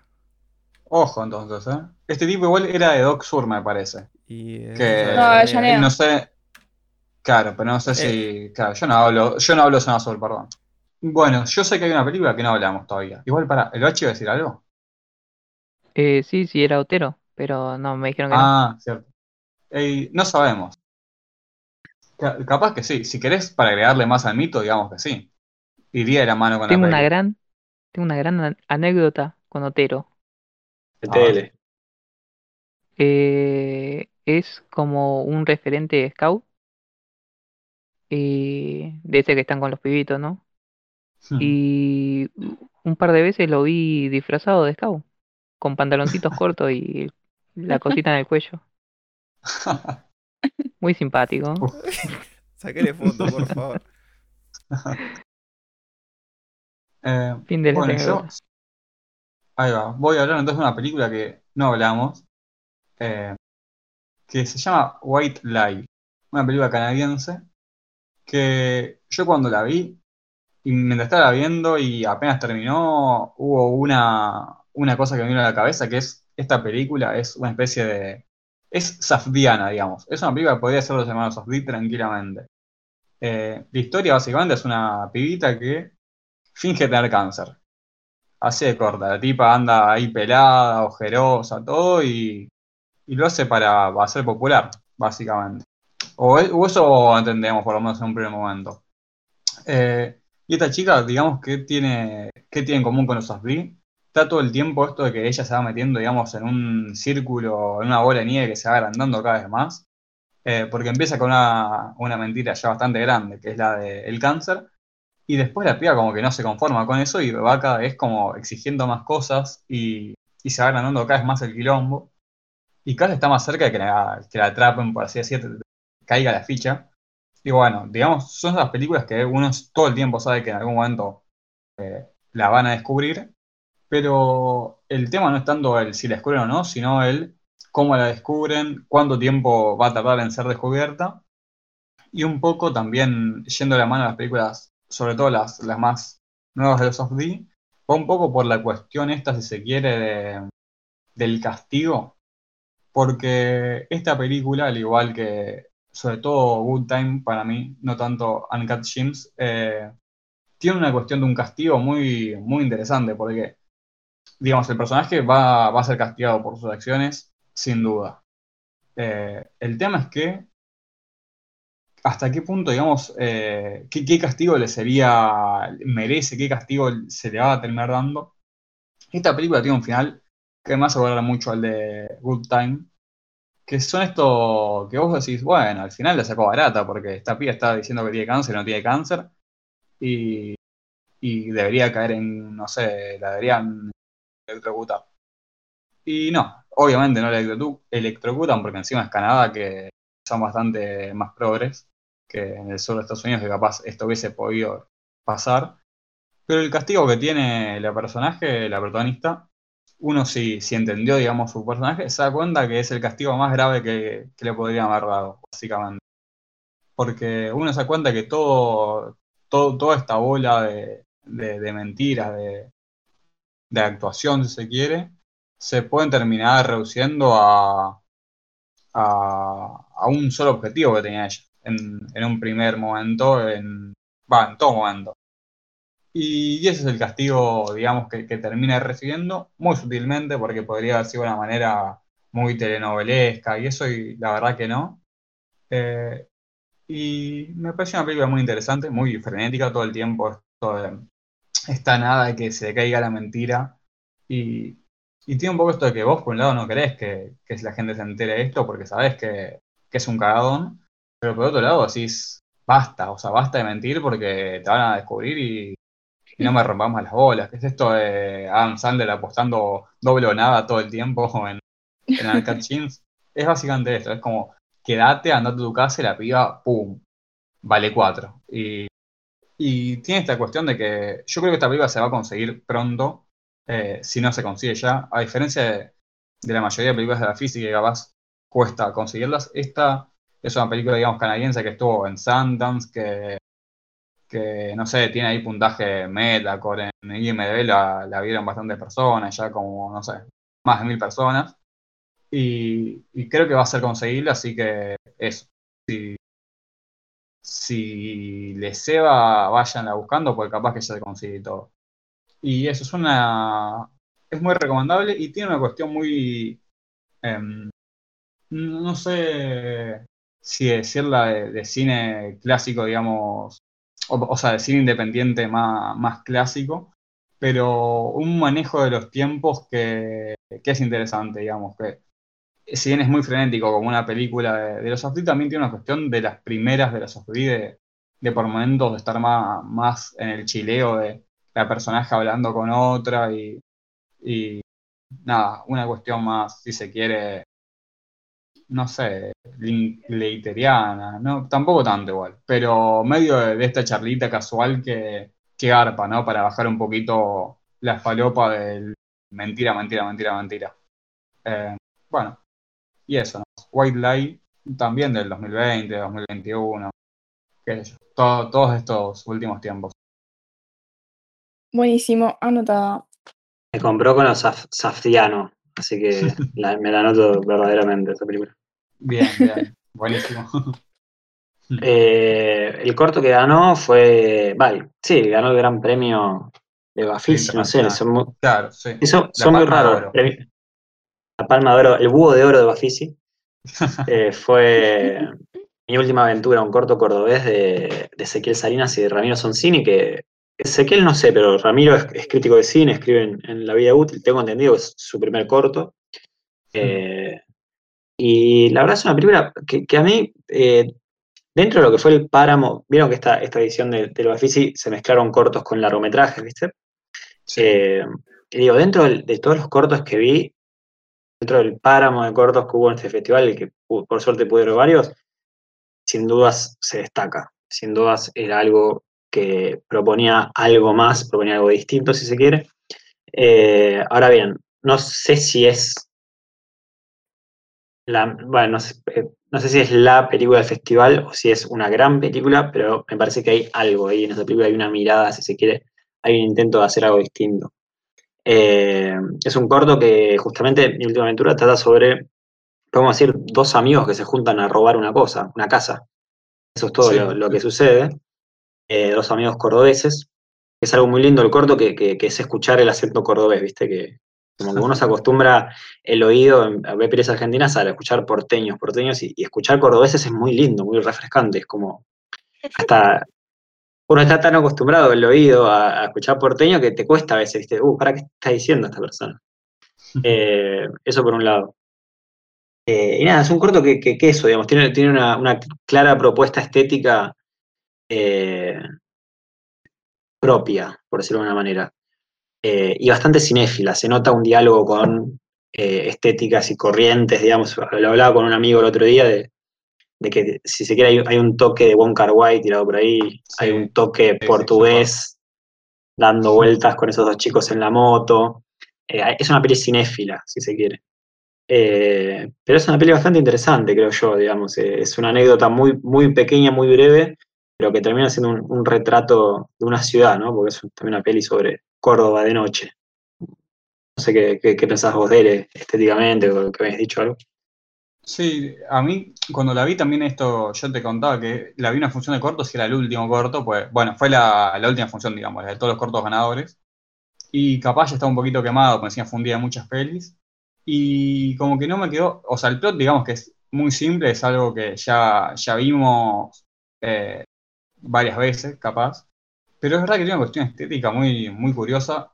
A mí me parecía muy Wong Kar Wai esto de, hay una escena, por ejemplo, con unas luces ahí medias locas que que es eh, medio Happy to Ver o Fallen Angels, Sí, o una sí, de sí. esas. Y encima con una balada cordobesa de fondo que, que nada, si, si Wong Kar Wai le gustaba la balada mexicana, a, a estos muchachos les gusta la balada cordobesa mucho porque tiene tres, si no me equivoco, en 10 minutos. Sí, Y- un cuarteto también metido en el medio. Claro, pues si no, no es Córdoba, sin duda. Hay una Tiene una cuestión narrativa. ¿Cómo? Si pusieran Sí, una claro. Si no hay una pretty. ¿Sabes qué creo que hay? Yo creo que Creo sí. que No- hay. no la vi, pero seguro hay. Si no, no la Hubo, hubo atrás de cámara, no hay dudas. Y después también tiene una cuestión de, de cómo se va contando, porque está todo contado con una voz en off encima de uno de estos dos personajes que va contando esta noche con el amigo, cuenta un poco cómo es el amigo, cómo es él, cómo es Córdoba. Y tiene una cuestión de eh, que la- se siente, no sé, muy cordobesa, si se quiere, porque es como una Total, especie total. de, en formato, no voy a decir de chiste para no caer en el cliché de los cordobeses, pero este como cuentito que siempre que cuando quiere co- contar una anécdota, digamos, hace esta de, de la doble mentira, de te cuento una cosita, que es un dato, después te cuento otra y después, pum, ahí te engancho con, con la posta. Como si zigzaguearte un poquito, después te, te meto, que es una, como estos chistes en tres actos, si se quiere, como ir construyendo la historia con cosas paralelas y eh, el remate, que digamos que es lo que vale, por así decirse. Eh, Sí, que, que- que viene a ser la, la decisión final que toma el, el- el protagonista. Que, bueno, se- se- acá no sé qué, si, cómo, qué piensan del spoiler, pero digamos que lo termina cagando el amigo, de alguna manera. Ya la spoileé, perdón. sí, no eh, pasa nada. Es un corto, así que Eh, son 10 minutos, que dejen de joder. Sí, pero, pero es algo interesante que en, en esos 10 minutos se siente mucho la relación entre ellos dos, creo yo. O sea, se, se logra una profundidad eh, espesa, pero en el mejor de los sentidos, digo. O sea, y además hay una tensión. Los dos están, imagínense, la mitad del corto en una motito, eh, no, sé tanto de motitos, pero una 110 pe- muy pequeña. Los dos juntos, abrazados, pegaditos, y uno hablando sobre cómo es el otro, y se genera una cosa medio, una tensión ahí homoerótica, si se quiere. eh, que es muy buena, es muy interesante. Eh, y es eso, es como el retrato de Córdoba de noche. Y es algo, eso, como, como viste, uno está, no está acostumbrado a escuchar a cordobeses hablar. Ver la ciudad también es, es- es lindo, es llamativo, es algo fresco, se siente. Y me pasó viendo también varios cortos seguidos, caer en ese y dije, uh, loco, al fin. Eh, algo. Un, un amigo me dijo, uh, un, un corto que, que, que, que- es cine, me dijo un amigo medio exagerándolo por ahí, pero, pero sí, es- tiene algo de eso. Hay, hay una propuesta de, de- de alguien que está pensando cómo filmar una ciudad, cómo filmar un personaje, cómo filmar algo. Eh, Hay un plano muy pequeño en el cual uno le da la plata al otro, ¿viste? Como el botín de una mano a otra. Es un plano muy pequeño, pero vos decís, estos tipos se sentaron a pensar cómo voy a poner la cámara para mostrar que se lo saca de acá adentro, se lo da al otro tipo, como muy coreografiado, ¿viste? Pero el mejor de los sentidos. Eh, así que me, me- me- me gustó bastante, y- pero me dejó eso. Tampoco sé si es una gran película, me, gustaría, me, me- me parece algo, un buen síntoma, me gustaría ver qué es lo, lo siguiente que hace esta, esta gente. Sí, sí, como dijiste, yo creo que, que un poco lo que está con esto de que se nota distinto, porque yo cortos del internacional eh, vi la gran mayoría, se me escaparon un par, pero la gran, o sea, el promedio no me parecieron muy brillantes, para nada. Y vi que mucho, que hay muchos cortos que cayeron en el sketch, básicamente.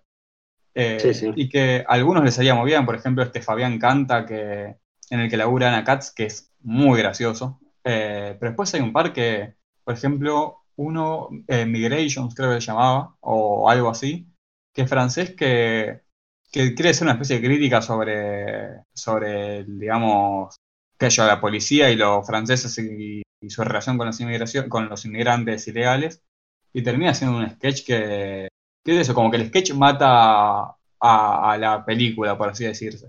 Y Sí, sí, como- ¿Cómo? Como que se lo jerarquiza, digamos, por, por encima de, de- de- de lo que es el corto en sí mismo, ¿no? Como el, el- el gancho. Claro. Entiendo, entiendo, entiendo. Claro, total, o sea, como que el punchline final vale más que, que cualquier otra cosa. Y este corto es casi lo contrario, porque al final medio que casi el, esto, el, el giro final, no importa porque, o sea, qué sé yo, ya no, no es tan loco, no, no es algo que te sorprenda que caga el amigo si querés. Lo que sí te sorprende es cómo fue construyendo todo, todo hasta llegar a la decisión de cagar al amigo. Eh, que tiene una. Sí, o sea, creo que, que es eso. Es, fue un corto muy distinto al promedio y creo que en eso destacó mucho. Eh, pero, claro, no, no sé si, si eso es necesariamente algo buenísimo, ¿no? Porque eh, podría. Capaz podría haber sido más, más interesante. En, o sea, que pasen más cosas interesantes, por así decir, porque como que no sé, no tiene mucho. Eh, Sí, como total, que o sea, que- deja medio vacío, no sé. Es, es un lindo ejercicio estilístico eh, potente, no, no, no, no, no hay duda, pero también me, me- me pasa eso, ¿no? Como, bueno, y eh, como, qué sé yo, me, fíjate que estuvimos hablando más que nada de, de lo lindo que se veía, de las cosas frescas que uno escucha y ve, pero como que después, digamos, no sé, como que me, me, quedó un, un sinsabor ahí atrás.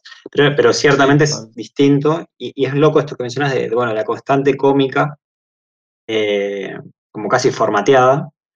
Eh, Y también en los cortos hubo otro formato que, que- que también amerita pensar, creo yo, que es el, el corto de familia, ¿no? De, de- de- del realizador o la realizadora que agarra Super 8 o VHS y con eso te arma. Hubo mucho de eso este festival, como Sí, bueno, viene habiendo en todos los festivales. Sí, como que mm, ya está bastante desgastado, ¿viste? O sea, y cuesta encontrar una cosa buena entre todo esa- eso, creo yo. Eh, Sí. Así que por ahí, también por eso creo que destacó este corto, ¿no? Una ficción, eh, eso, que, de- que- que es desprolija en el mejor de los sentidos, como que te, te- te- te- ves algo justamente más vivo, más vívido, si se quiere. Sí, totalmente. Sí, con lo que vos decías, no sé si viste ni sí ni no, creo que se llama el corto. Sí, lo vi, no me gustó para nada. No, que es eh, la directora agarra una cámara que se le compraron lo- los viejos y filman el auto con los hermanos se caen a trompadas durante un viaje. Que, Sí, sí, sí. que vi una crítica que, bueno, me, me causó gracia que este es el peor capítulo de la historia de Malcolm in the Middle. Que, ¿Qué es eso? O sea, son, estás viendo tres pibes pegándose y si no tenés un- una vuelta muy graciosa o uno de los tres es de uy, no vas a ningún lado. Y encima termina con un tema de Scratty que si yo estaba en el cine me para de chiflar con este tema. Sí, sí, hay, hay- hay- como una escalada de tensión entre los personajes, pero, pero no, no, para mí no alcanza para hacer, qué sé yo, no, no- son esas cosas de programación que yo no entiendo cómo... No, no importa, me, me voy a, me voy a meter en quilombo, pero, pero sí son cortos que, que me, me llama la atención el lugar de preponderancia que se le da a una programación cuando la verdad no, no al menos yo no siento que, que, que, que- que te- que aporten mucha cosa. Digo, está este corte que decís vos, eh, pero, pero eso, digamos, es, es eso, es como un juego, un ejercicio de escalar la tensión hasta que llega a un límite y, y tal. Eh, y que encima me hizo acordar un montón a un corto, unas historias breves de hace un par de años, que no me acuerdo el nombre, que era lo mismo, era un auto, una familia, los pibes se peleaban, y se peleaban, escalaba la tensión, se rompía el auto y listo. Digamos, es como algo que, que no sé, ¿viste? Te, te Claro. quedas como, ¿y qué más? Sí, no, qué sé yo. total. No sé. Tampoco por agarrarse con, con un corto en particular, eh, o sea, qué sé yo. Sí, no, podríamos leer la lista completa y, y más de la mitad creo que, que saldrían vapuleados.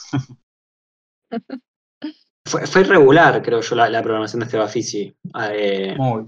ah, hu- hubo buenas películas, las hubo, varias las, las mencionamos, pero, pero sí, cierto que creo que hubo. No, no sé Eh, qué también funcionó esto de los cortos con los largos, la verdad. Mezclado, Hmm. no sé. Sí, eran funciones muy pesadas. Algo que decían en Pink Moon, eh, ¿lo escuchaste al final vos, Picante?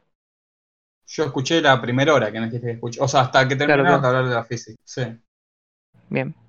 Eh, decían que la programación como que se habían fijado mucho en que esté bien filmado y como que no le dieron bola a, a que cuente algo en sí. Como que se quedaron más en, en lo estético, di- digamos. Como que técnicamente esté bien y después vemos. Sí, yo creo que hay una especie de doble filo porque sin duda hubo una cuestión, sobre todo para mí más en, todavía más en los premios que en la programación, muchas películas que la verdad es que eran una poronga, pero digamos que eh, tenían, estaban bien iluminados y bien grabados el sonido, básicamente. Porque después había películas que, que las eligieron eh, con premios o, ya, digamos, programadas en festival, que ya es un montón, que había cuestiones que a mí que yo, la vagancia, por, por nombrar una, la- esta de, Sofía Gala. Me cuesta mucho creer que, que la eligieron por algo técnico y no por una cuestión cholula.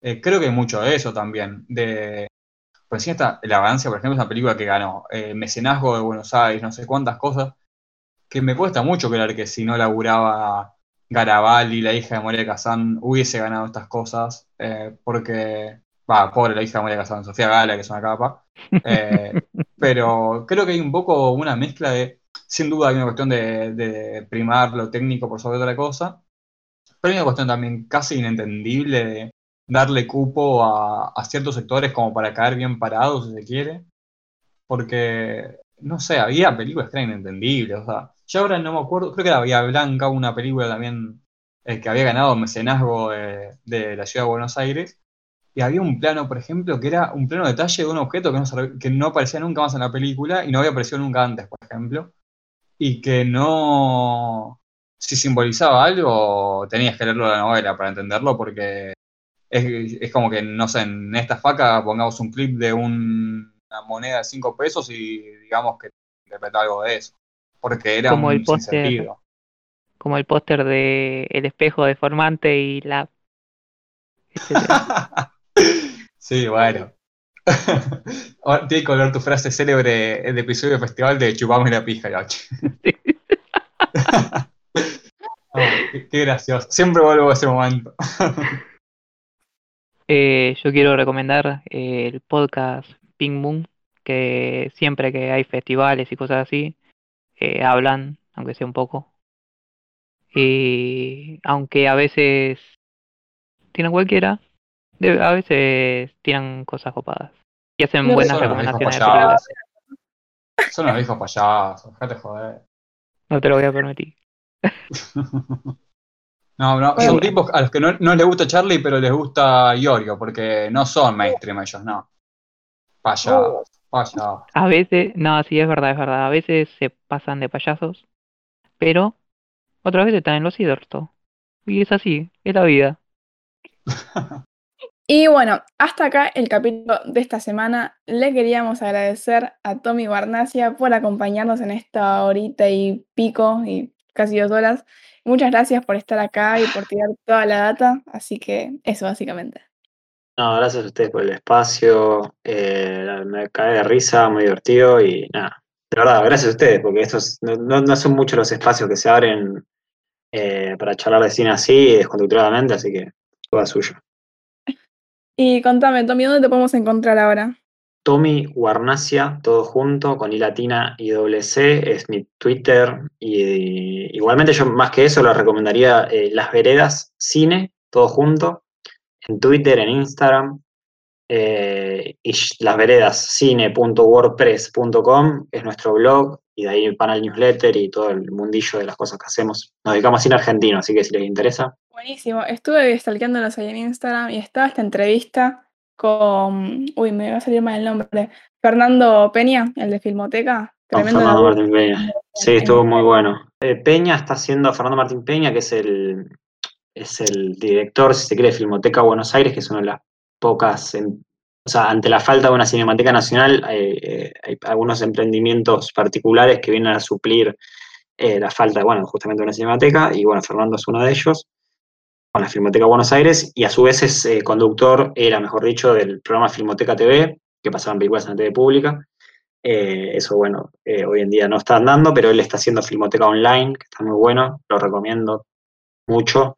Es un canal de YouTube donde pasa cortos todos los días a las 8, cosas que son imposibles de encontrar en otro lado. Desde cortos argentinos de los 60 hasta publicidades rusas, que qué sé yo, no sé cómo las encuentra, es como una biblioteca del cine y del fílmico increíble. Recomiendo mucho. Buenísimo, entonces. Y creo que ya no hay más nada. Nos encuentran en redes sociales como al filo Momento, del cine. momento, momento, momento, Opa. momento, momento. Perdón. No, no. bueno, Eh, de Peña están, si vos eh, ves una película media vieja o querés saber algo, pones en YouTube eh, Copete Filmoteca y el nombre de la película y posiblemente esté y te va a tirar como un montón de, de data súper interesante que a veces, últimamente estaba con, eh, ¿cómo se llama el cordobés este? Roger Cosa. Eh, Roger Cosa. Y antes estaba con el otro, que no me acuerdo el nombre tampoco, que falleció. Fabio Manes. Exactamente. Este, Sí, no, bueno, eh, me sumo a la recomendación. Aprendí más cine ahí que en la, que en la universidad. Eh, eso dicen muchos. Eh, para mí, no sé. No sé si es tanto al lado, tal vez. Pero sí, sí. Nada más. también está toda la movida en Twitter con el hashtag que vuelva a Filmoteca. Así que si Sí, total. sumarse ahí y seguir reiterando este pedido.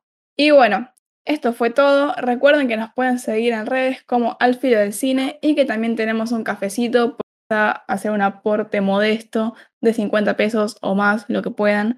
Se lo vamos a agradecer muchísimo. Eso fue todo y nos estamos escuchando la semana que viene. Chao. Uf, guacho.